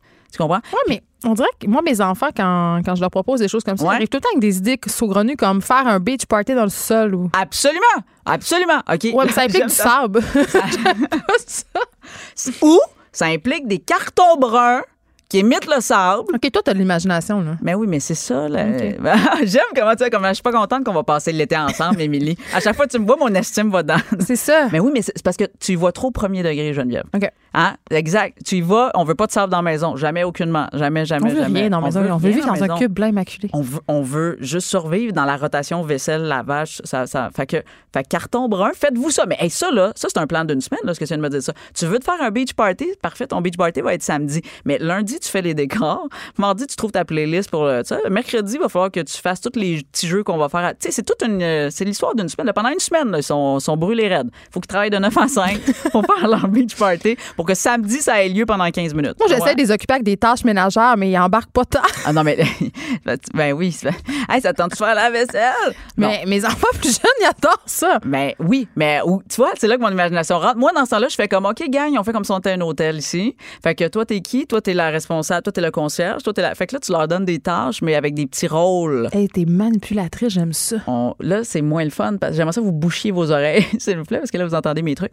Mais oui, mais tu leur donnes un petit accessoire. Tu mets des petites lunettes, t'es rendu le concierge. Ah, le concierge, c'est drôle, faut qu'il fasse la vaisselle. c'est ça qui se passe. Après ça- avoir un. Y a-tu quelqu'un dans un hôtel qui trie les bas solitaires? Absolument. T'appelles ça la responsable de Des la bas? division des Des bas. tâches? Tu, tu- tu- voilà, tu, tu J'en ai un ça. panier bien plein. Mais on a tout ça. Qu'est-ce qui se passe avec ça, de toute façon? J'appelle ça le vortex de la sécheuse. Oh, oui, vraiment, ça aussi. Fait que ça, ça prend quelqu'un à temps plein là-dessus. Mais hein. au lieu de leur dire voici quoi faire vos tâches, tu leur donnes des petits personnages, puis après ça, ça les Fait fait. que tout peut devenir un jeu. Mais oui, tout peut devenir un jeu, sinon on survivrait pas personne. En tout cas, moi, parce que sinon, moi, je crie tout le temps. Puis, euh, Mais moi, je crie tout le il temps. te dit, je crie, je crie souvent. Il trouve que je crie souvent. Mais, euh, mais des fois, je On dirait que passer trois. euh, C'est parce que j'ai souvent cette discussion-là avec mon chum. Il me dit Je trouve que tu cries après tes enfants. Mm. Je dis Hey, j'ai dit Toi, t'en as deux. Passez deux, là. Ah non, passez deux, tu cries. tu cries. Sais-tu pourquoi? C'est parce que t'as plus de mains pour les tenir en traversant la rue. c'est ça. C'est là que c'est tu cries. Faut que que tu t'as- rassembles en troupeau, comme une Parce que bergère. C'est exact. Moi, je suis très d'accord avec toi parce qu'un moment donné, c'est ça. Moi, quand j'ai eu ma troisième, j'ai fait on est dans la marde. Il y a plus que d'enfants que Il y a d'adultes. plus d'enfants que d'adultes, puis il y a plus d'enfants que de mains. Fait que quand je traverse, c'est sûr, il faut que je traverse, j'en tiens deux, puis je fais Ah! C'est sûr, excusez, je suis. Mais C'est correct. c'est sûr, tu cries. Philippe Saint-Laurent crie dans le micro depuis tantôt. Bon, que, c'est ça, voilà. C'est juste normal. Fait qu'il faut que tu cries. Moi, je suis d'accord avec toi, faut que tu cries. Mais là, j'essaie de rendre mon criage drôle. Fait qu'au lieu de faire juste comme Hey! Puis je suis fâchée, je fais comme Hey, on va jouer à un jeu! Tu sais, là, tu modules. Mais nous, on en a cinq. On dirait qu'on est un camp de jour quand on se déplace. Les Ah, gens nous demandent si on est une secte. Ah ben, tu dis oui, puis tu regardes la réaction. Non, mais cinq, il faut, que tu- faut que tu contrôles ça un peu avec la voix, là. Ou avec des tunes. Tu vois, moi, mettons. Des chansons à répondre. Des, chansons à répondre. Quand on est dans un endroit public puis il faut partir, tu sais, quand il faut partir, excuse-moi, là, je déborde un peu. Ou s'il faut marcher. Ou s'il faut marcher. Ou il faut juste partir de quelque part. Tu sais, quand ça va, on y va, on y va, dans cinq minutes, on part, on part. Mon, Non, moi, mon bon vieux truc, moi, c'est premier rendu. Ben oui, non, mais ça, c'est sûr. Ça, c'est des choses que tu as dans Ça, ta c'est poche. tellement de base. Ça, c'est de base. Je veux dire, mais ça, c'est de base. Je suis, je suis fière de toi pour avoir la base. Mais mettons que tu veux aller upgrader euh, au next level. Nous, on a- Premium. On a, composé une chanson, puis chaque enfant a une parole dans la chanson. Fait que quand je la pars, faut que tu viennes pour dire, faut que tu viennes à ton bout. Fait que là, ils sont tous rassemblés, puis là, c'est là on part, tu comprends? On part dans la toune. J'aime ça. Mais oui. Mais c'est lourd pour votre entourage sans aucun doute. Hey, mais hey, ils ont-tu quatre enfants, eux autres? Non. Hey, tes que, amis, ah, là, on déborde du sujet, Oui, c'est pas sais, grave, un- on peut, on peut faire ce qu'on veut. Ouais, on tisse jusqu'à minuit. Non, mais tes amis, c'est sûr que ça leur tente pas de t'inviter. Ils m'invitent jamais. Parce que quand on arrive, on est une tornade. On est une tornade. Mais si j'arrive, c'est pour vrai, si j'ai des amis qui m'invitent, j'arrive avec le repas. ces genre. Non, non, mais j'arrive, tu sais, quand je vois pas, il y a pas personne qui va inviter six personnes à manger, tu comprends? Comme, viens, on va manger. Fait que nous, on arrive souvent avec, hey, on, on- vous nous invitez, super cool. On arrive avec, genre, des pizzas, des affaires de même, là, tu sais, on déborde. Parce que sinon, il y a plus personne qui nous invite. On n'est plus invité nulle part, ni dans des mariages, ni dans, rien, tu sais, comme Il y a on- des gens qui m'écrivent en ce moment pour me dire Pas ces deux enfants, tu cries tellement.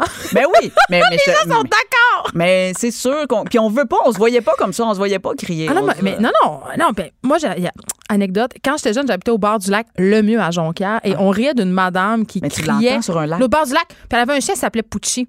et elle criait Pucci! Puis là, il y a Mais des je suis devenue ma... je suis oui. de- Puis j'ai raconté ça à mes enfants, puis mes enfants me disent Maman, t'es devenue Madame Pucci. Ah, ben oui. Parce que moi, je sors sur le balcon, puis je crie Sophie! Mais oui. C'est l'heure de souper. Mais oui. Mais tu vas pas te rendre Une vieille Madame. Bougon, c'est moi. Moi, non, mais moi, je suis. je- ben, on n'est pas. Il faut, faut être pratico-pratique. T'as pas le temps de sortir de ton balcon, d'aller dans la ruelle, d'aller. T'as pas le temps de faire Hey, ça. mon chum me dit aussi que je leur dis pas assez, s'il vous plaît. Ah. Hey, tu sais, peux-tu desservir la table, s'il vous plaît? Non, Ouais. c'est pas de s'il vous plaît, fais-les. Pourquoi? En fait, j'aurais pas à te le dire. Oui, c'est ça. Idéalement, tu le verrais que la table est là, puis il faut que tu l'enlèves. Pourquoi faut tout le temps tout Faut dire? répéter, faut répéter. Mais ça, c'est les enfants. Faut OK. répéter, Fait que j'aime faut tes trucs de, Oui. de, de- je- la- pour- vrai la liste des choses qu'on peut faire sans Oui. écran, je trouve que ça ça ça me parle beaucoup puis je Oui. pense que je vais le faire à soir Absolument. pour vrai. Puis est-ce que tu as d'autres trucs pour nous? Ben absolument. Euh, Ben, lire des livres collectivement, ça c'est drôle parce que c'est toujours des affaires niaiseuses. C'est-à-dire que mettons, on a chacun un livre, ok? Puis euh, puis t'en lis, tu sais quelqu'un qui lit deux phrases, mais moi je continue l'histoire en lisant deux phrases du comme des cadavres exquis de mix de livres. Voilà, un mix de livres. Fait que c'est toujours des niaiseries, mais moi j'en ai tout le temps. Euh, sinon, tu peux leur faire des boîtes. OK, mettons le dernier truc, là, tu leur fais des boîtes. Encore une fois, il faut que tu prépares, mettons, tu as trois boîtes dans lesquelles tu mets des cossins, là, vraiment de bacs de recyclage, d'affaires de même, mais que tu t'enfermes. Faut pas qu'ils la voient parce que, my God, sinon, ils, Ah, on l'a déjà vu. Puis quand ils s'ennuient puis qu'ils n'ont plus rien à faire, tu sors ce bac-là, tu leur donnes, puis tu dis, hey, go, vous avez comme 30 minutes pour fabriquer quelque chose qui roule. Ou quelque chose qui flotte, ou quelque chose euh, qui pue. Ben non, peut-être pas qui pue, parce que je viens d'ouvrir euh, la qui porte. pue, je suis euh, pas sûre. pas On sûre. dirait que j'ai comme un petit doute. comme un doute, mais tu sais, des bacs différents comme ça. Puis ce qui est le fun, c'est que tu peux l'adapter vraiment à l'âge. Tu sais, moi, ma fille de deux ans, ça va être plus des bacs sensoriels, fait que vas-y avec des affaires là Puis les plus vieux, ben là, vraiment, casse-toi la tête, puis fabrique quelque chose qui roule un peu inspiré du centre des sciences, en fait. Tu sais, moi, dans le fond, j'aime aller regarder Hey, mon des idées. Ben oui, mais non, mais ça, tu fais ça à l'avance. Je sais que t'es fatigué. Mais Moi, je suis tout le temps, je suis née fatiguée. on, on- on fait ça à l'avance quand ça va bien. Mais c'est parce que- ça? C'est deux jours par mois quand je suis pas menstruée. Ou, ou, Ces deux jours-là, je vais au restaurant, je fais quelque chose, Seigneur. ou quand t'es menstrué puis tu pleures en même temps. c'est c'est vraiment lourd. Ah, tu fais juste foutre ça dans le bac. Moi, je te donne mes trucs, Émilie. Moi, j'en ai deux. Le premier, c'est un jeu vraiment, c'est simple comme bonjour, mais C'est pour vrai, ça m'a évité. Si vous allez au, ça peut être n'importe quand, quand les enfants s'emmerdent ou si vous êtes au restaurant avec votre chum ou votre blonde, vous avez le goût d'avoir un petit moment d'adulte pendant que les enfants s'amusent, tu plies une feuille de papier en deux et tu dessines une tête de n'importe quoi et tu fais dépasser euh, les lignes pour que Ouais. la personne qui va dessiner sur l'autre côté puisse savoir où commencer et l'autre dessine le corps. Et là, ça fait des espèces d'animaux vraiment bizarres. Et les enfants adorent ça. Et mon deuxième truc, là, là, c'est une arme de destruction massive. C'est un livre, OK? Et moi, j'avais tous les livres de pédagogie, tous les livres qui me donnent des activités justement à faire avec mes enfants parce que, un, je trouve que c'est tout le temps plein de matériel, plein de Ah oui, bricolage. on n'a jamais le temps de le J'ai préparer. pas le temps, mais celui-là fait exception. Ça s'appelle, c'est pas récent, mais ça fait longtemps que je l'ai. Ça s'appelle Maman a un plan pour que les enfants ne s'ennuient jamais. Oui, C'est euh, par Odile Archambault absolument. Et Marianne. et Marianne Prairie. Et c'est un livre formidable. Absolument. Vraiment, là, ça m'a. Puis ce qui est le fun avec ce livre-là, c'est que les enfants peuvent le prendre et décider eux-mêmes qu'est-ce qu'ils veulent faire. tu l'ouvres, puis il y a comme de ça. quoi à chaque page. Il y a Absolument, je rien, l'ai chez nous. il y a rien de trop intense ou de compliqué, puis ça a sauvé beaucoup, beaucoup d'après-midi pluvieux cette Absolument. semaine. Je pense que je me demandais quoi faire avec mes enfants. En fait, je pense que je vais leur sortir parce qu'ils annoncent Oui. la pluie. Puis fais ta liste à partir de ce livre-là. Puis tu sais, au moins tu l'as. Puis si tu le mets en quelque part, c'est que tes enfants peuvent le voir aussi. Ça m'empêche de crier Absolument. parce que c'est ça notre objectif. Merci, Émilie. Ouais, Ben, tu, ça vas revenir, tu, vas revenir, tu vas revenir une fois par semaine. Une fois par semaine, tous les mercredis. Tu vas nous parler 14h20. de ta marmaille, ça va de être famille, d'anecdotes, d'affaires. J'ai déjà hâte à la prochaine fois. Yeah. Et euh, si vous avez des suggestions peut-être de sujets, vous avez des questions. Eh, Aidez-nous, là. Moi, j'ai Ouais, donné des que- trucs, mais j'aimerais ça en avoir aussi. Oui, on veut savoir là, si euh, qu'est-ce que vous faites avec vos enfants? On vous l'a déjà demandé, mais des réactions à la chronique, vous pouvez nous écrivez-nous sur la page Facebook, vous pouvez nous texter un 877 827 2346. Écrivaine, Blogueuse. scénariste et animatrice. Geneviève Peterson. La Wonder Woman de Cube Radio. My skin is black. My arms are long. On commence en force, hein, Mariam? en douceur et en force. Mariam, vous la connaissez déjà, c'est la chroniqueuse culturelle qui officie avec Benoît Dutrisac, mais j'ai volé Oui. J'ai- Je te l'ai- je- pour l'été. Ben oui, tu vas venir. Je suis vraiment contente que tu sois là parce qu'on a décidé qu'on allait faire euh, des sujets euh, société. euh, Oui. On va rester dans le monde de la culture, Euh, mais on va approfondir une coupe d'affaires. Oui. Ça, je trouve ça vraiment intéressant. Ça va être chaque semaine. Et là, on commence en force. Ouais, j'ai commencé ça gros un peu. C'est correct. Bon, Moi, ben- je trouve ça parfait. non, mais pour vrai, parce Oui. qu'on va parler, en fait, du rapport du corps noir dans les arts. OK? Oui. Comment c'est représenté, puis c'est un, comment c'est un geste politique. Oui. Ah, et la chanson qu'on vient d'entendre, c'est une chanson de Nina Simone. On l'entend dire My Skin is Black et elle parle. La pièce s'appelle Four Women. C'est sorti en 1966. Nina Simone, femme super engagée, qui euh, qui défie un peu les codes de beauté, les standards de beauté, en mettant dans euh, l'avant uniquement son talent, si je peux dire. Alors j'ai beaucoup de respect pour euh, Nina Simone et je trouvais que ça ouvrait bien cette chronique là. Et moi, toute ma vie, on m'a fait des commentaires sur mon corps. Et je ne pense pas que je suis la seule femme au, au que non. Je sais Mais pas, sais, je pas de quoi Non, tu mais parles.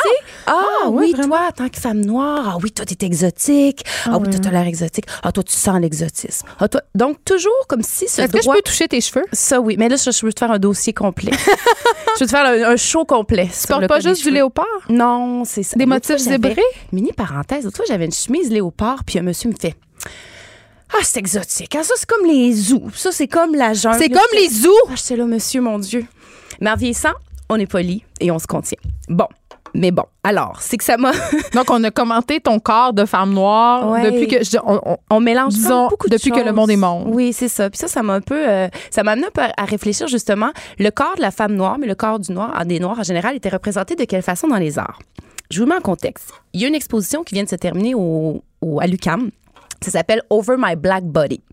Et c'était l'idée, c'est justement de demander, demander à des artistes montréalais comment ils pouvaient représenter le corps noir. Parce que le corps noir, faut dire qu'il a toujours été représenté de drôles de façon dans l'art.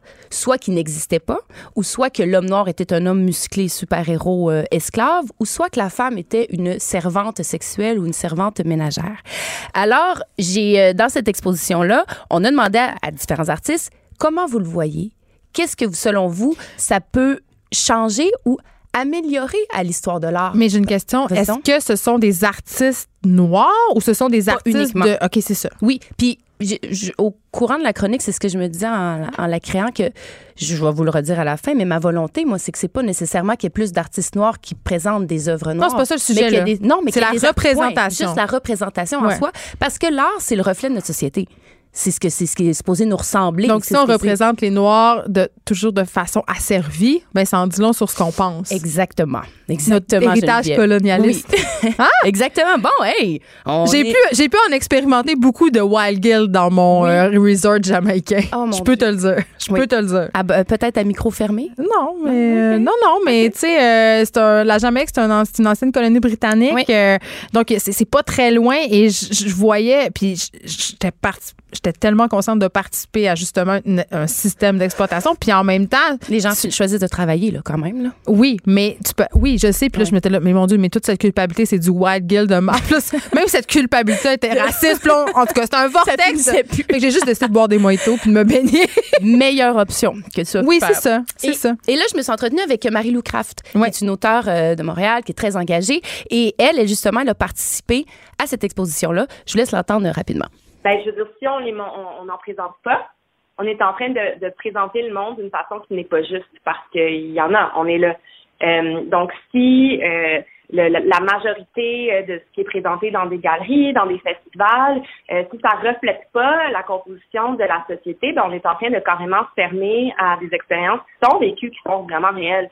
Euh, puis je comprends parce que c'est pas des c'est pas des réflexes. Je crois que c'est très humain. Là. Le cerveau humain comprend le monde par le semblable.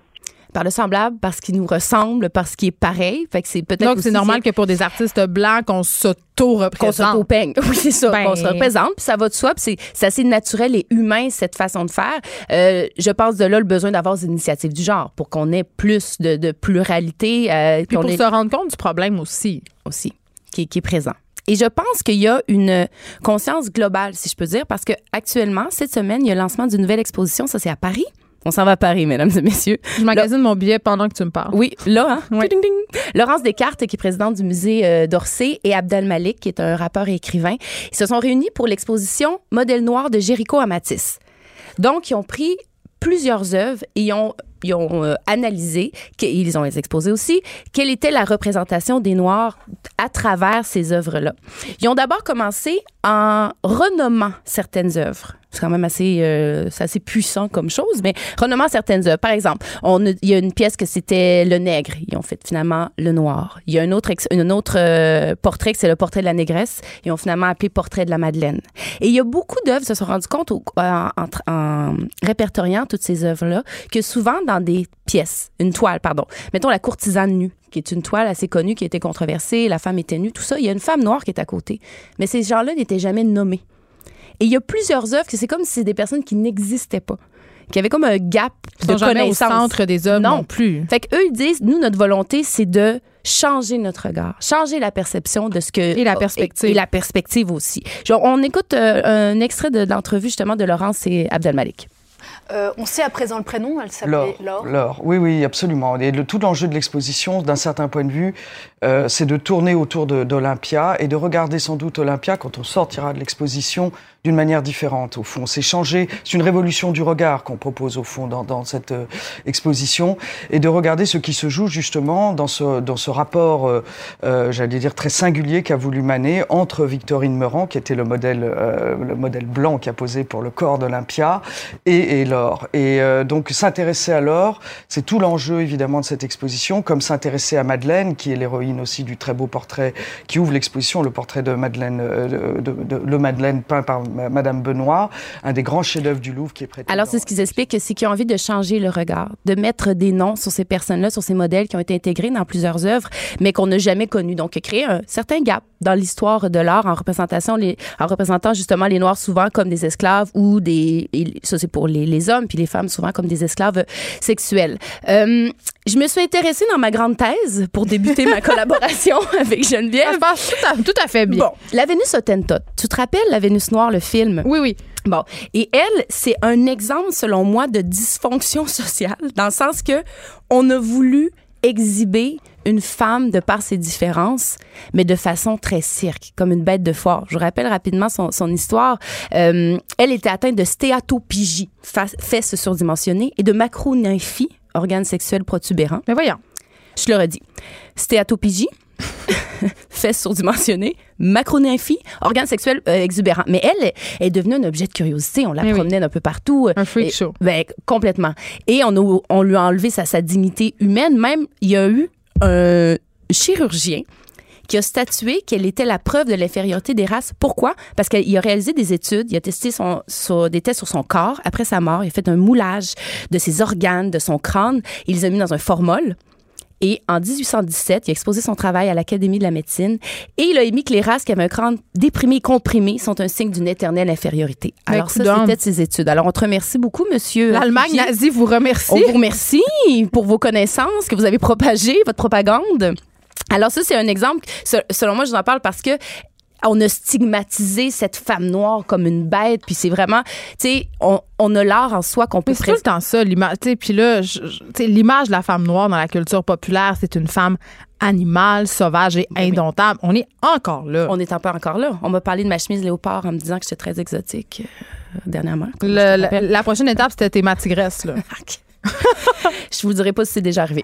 Euh, il nous reste encore quelques instants. Il nous reste plein d'instants, Magnifique. OK. Donc, alors moi, à la lumière de cette thèse que je fais actuellement Oui. avec toi, ce que j'ai envie, c'est qu'il y ait plus d'initiatives qui nous présentent notre société. Ah, OK, parfait. Afrodescendante, euh, les, les, les, les Noirs. Et actuellement, mon frère Webster, peut-être que tu connais, il fait une exposition au Musée national des beaux-arts euh, du Québec. Et lui, l'exposition, il a demandé à des, à des illustrateurs de prendre des annonces publiées dans la Gazette du Québec et de Montréal au 18e siècle qui représentaient des esclaves.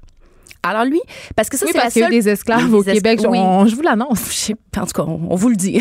on vous le dit. Ah, mais il y a plein de gens qui veulent pas, ils veulent pas a- savoir. Si tu savais le nombre de commentaires il y en a encore, hein? qu'il a Juste, dire. Oui, oui. Parce que tout le personnel de maison exploité, les nannies dans Outremont, qu'on leur prend leur passeport, qui doivent faire des massages de pied à monsieur, madame, jusqu'à minuit le soir, là, ça en est de l'esclavage. C'est c'est de l'asservissement euh, moderne. Ah oui, c'est du classisme puis de l'esclavage. Ça existe encore chez nous.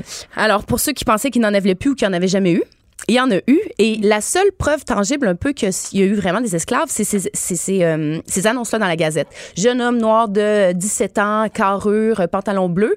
par exemple. Alors, il a tout répertorié ces annonces-là. Il les a données à des illustrateurs. Attends, mais c'était des gens qui cherchaient des esclaves ou c'est des gens qui offraient leurs services? Des esclaves en fuite. Oh mon Dieu, c'était de la recherche. Oh ouais. mon Dieu. Alors là, il, s'est, il, s'est, euh, il a collaboré donc avec des illustrateurs et des illustratrices qui ont dessiné de grandeur nature ces esclaves-là. Fait que ça a comme donné vie puis un visage à ces esclaves-là. Et là, c'est au Musée national des beaux-arts du Québec. Tu sais à quoi ça me fait penser tout ça? No. Ça me fait penser à un livre assez formidable que j'ai lu euh, qui s'appelle Le bal des absentes. C'est un livre qui a été écrit par Julie Boulanger et Amélie Paquet, qui sont deux profs de littérature. C'est sur à quel point la littérature féminine a été masquée, non enseignée, comment les figures importantes, euh, femmes écrivaines, ont été effacées de l'histoire. Oui. Puis on a fait la même chose. euh, Oui, aux avec- personnes racisées en art, en littérature, Oui. euh, en sciences aussi. Oui. On- comme si on était toute une, une, une génération, pas une génération, mais on- qu'on était un conglomérat d'humains invisibles. tu sais. Oui. Ben, puis après ça, ben, ces personnes mar- marginalisées-là, ben là, comment tu reprends ta, ta place au centre d'une société? Je veux dire, les femmes, on le voit, on, on est là, mais on a encore euh, des choses à faire, encore du- du- des... pour- Ben non, l'égalité, c'est fait, savais pas? C'est réglé. C'est juste en Arabie Saoudite, l'égalité, c'est réglé. C'est réglé. Donc, euh, l'exposition qui s'appelle Fugitif, qui est quand même intéressante, qui donne vie euh, au, au visage de certains esclaves et qui donne, euh, en fait, qu'on montre le talent de plusieurs artistes. Anna Chi, rapidement, qui est une auteure et une blogueuse ici à Montréal, elle fait beaucoup dans l'art engagé. Et elle, justement, elle a ces initiatives-là de faire découvrir l'art afrodescendant. Et elle a un blog qui s'appelle Never Was Average pour les personnes marginalisées. Et... euh, Puisqu'on a parlé de corps, de Vénus noire, de tentot, de fesses. euh, Ah, je te vois venir, tu veux qu'on parle du petit scandale du Saint-Bas? je t'ai assommé. Nous, les mères, mettons, là. Non, mais attends, parce que là, on- pour les gens qui n'ont pas suivi, il y, a- il y a un autre scandale là, qui fait rage sur Internet. Ben Euh, c'est une chanteuse, bien évidemment, noire, qui s'appelle, là, tu vas le prononcer mieux que moi. Parce que, oui, c'est ça. Oui. Donc, elle était dans un. En fait, c'était en Angleterre, Au BT, au BT, et elle portait une robe très échancrée. Et elle était. Et elle est magnifique, cette femme-là. L'enfer. Sauf qu'elle n'a pas le toton refait. Comprends-tu? Elle n'a pas de sein en plastique, ni de redrapage, ni quoi que ce soit. Donc, elle a le sein euh, ben, normal, en liberté, qui, disons-le, pan, OK? Le Saint-Pan. Le sein pan. Mais et là, il y a eu un tollé. Les gens Internet. écrivaient Va te faire refaire les seins, va te faire lifter les seins. Je suis assommée. Mais elle a répondu, elle a répondu de façon absolument sans détour. Ouais. J'ai pas besoin d'avoir une fucking, genre un, un fucking redrapage pour porter une fucking robe. Là, c'est un- une interprétation Ouais, ça, libre. Il y avait- non, mais il y avait beaucoup de fucking dans son, dans son Oui, tweet. Mais Avec raison, mais, mais quand quel même. droit, encore une fois, le pouvoir derrière le clavier? ben, Toi, je- tu- puis cette femme-là, vous irez voir. En tout cas, Tanner, allez voir sur Instagram. Je- On peut y envoyer quelques fleurs là, pour euh, la beauté Ben de cette oui. personne, de ce corps. c'est une très, très belle femme, mais quand même, on est encore à. à- Puis, tu sais, je, je me disais, parce que j'avais la réflexion suivante, je me disais, Mariam, je me disais, euh, oui, c'est épouvantable, mais même moi, quand je l'ai vu, Tu t'es dit ça? non, je me suis pas dit, va te faire faire un livre de seins. Mais tu- à aucun moment, mais on est tellement rendu habitué de voir les décolletés avec des ça. seins refaits ou des femmes qui ont des très petites poitrines, qu'il y a quelque chose de choquant. Oui, parce Puis il faut le questionner. C'est ça. Tu sais quoi, je me disais ça, puis tu as raison, puis je pense que t'es pas la seule. Moi aussi, je me suis dit, on est tellement conditionnés à avoir des seins hauts, refaits, Ouais. décolletés. J'étais là, c'est pas beau tout de suite, ça. Ouais. Mais en même temps, oui, c'est beau. Ben oui. C'est comme ça que le corps de la femme est. Tu sais, puis Oui. notre, notre œil est rendu tellement, justement, ben, on, on est rendu qu'on trouve que les augmentations mammaires, c'est. C'est ce qu'on voit le plus C'est souvent. Ben. Ouais, puis là, je me disais, à ma fille, est-ce qu'elle pense qu'un sein, mettons, c'est comme ça? Parce qu'elle va être bien déçue quand ses seins vont pousser. Ben oui. Tu sais, puis qu'elle va se rendre compte qu'ils s'en vont pas nécessairement dans le Non. même sens, puis qu'elle les a pas nécessairement en dessous du menton. Ben fait non. Mais quand même, j'ai trouvé ça. C'est un, euh, c'est un problème, c'est pratiquement un conditionnement euh, social. puis là, on parle, puis on parle de des de centaines beauté. de messages de haine qu'elle a reçus, euh, cette pauvre fille. Donc voilà, écoute, où s'en va le monde, Mariam? On va se le redemander. Je vais revenir avec Nous faire une autre thèse? Cube Radio.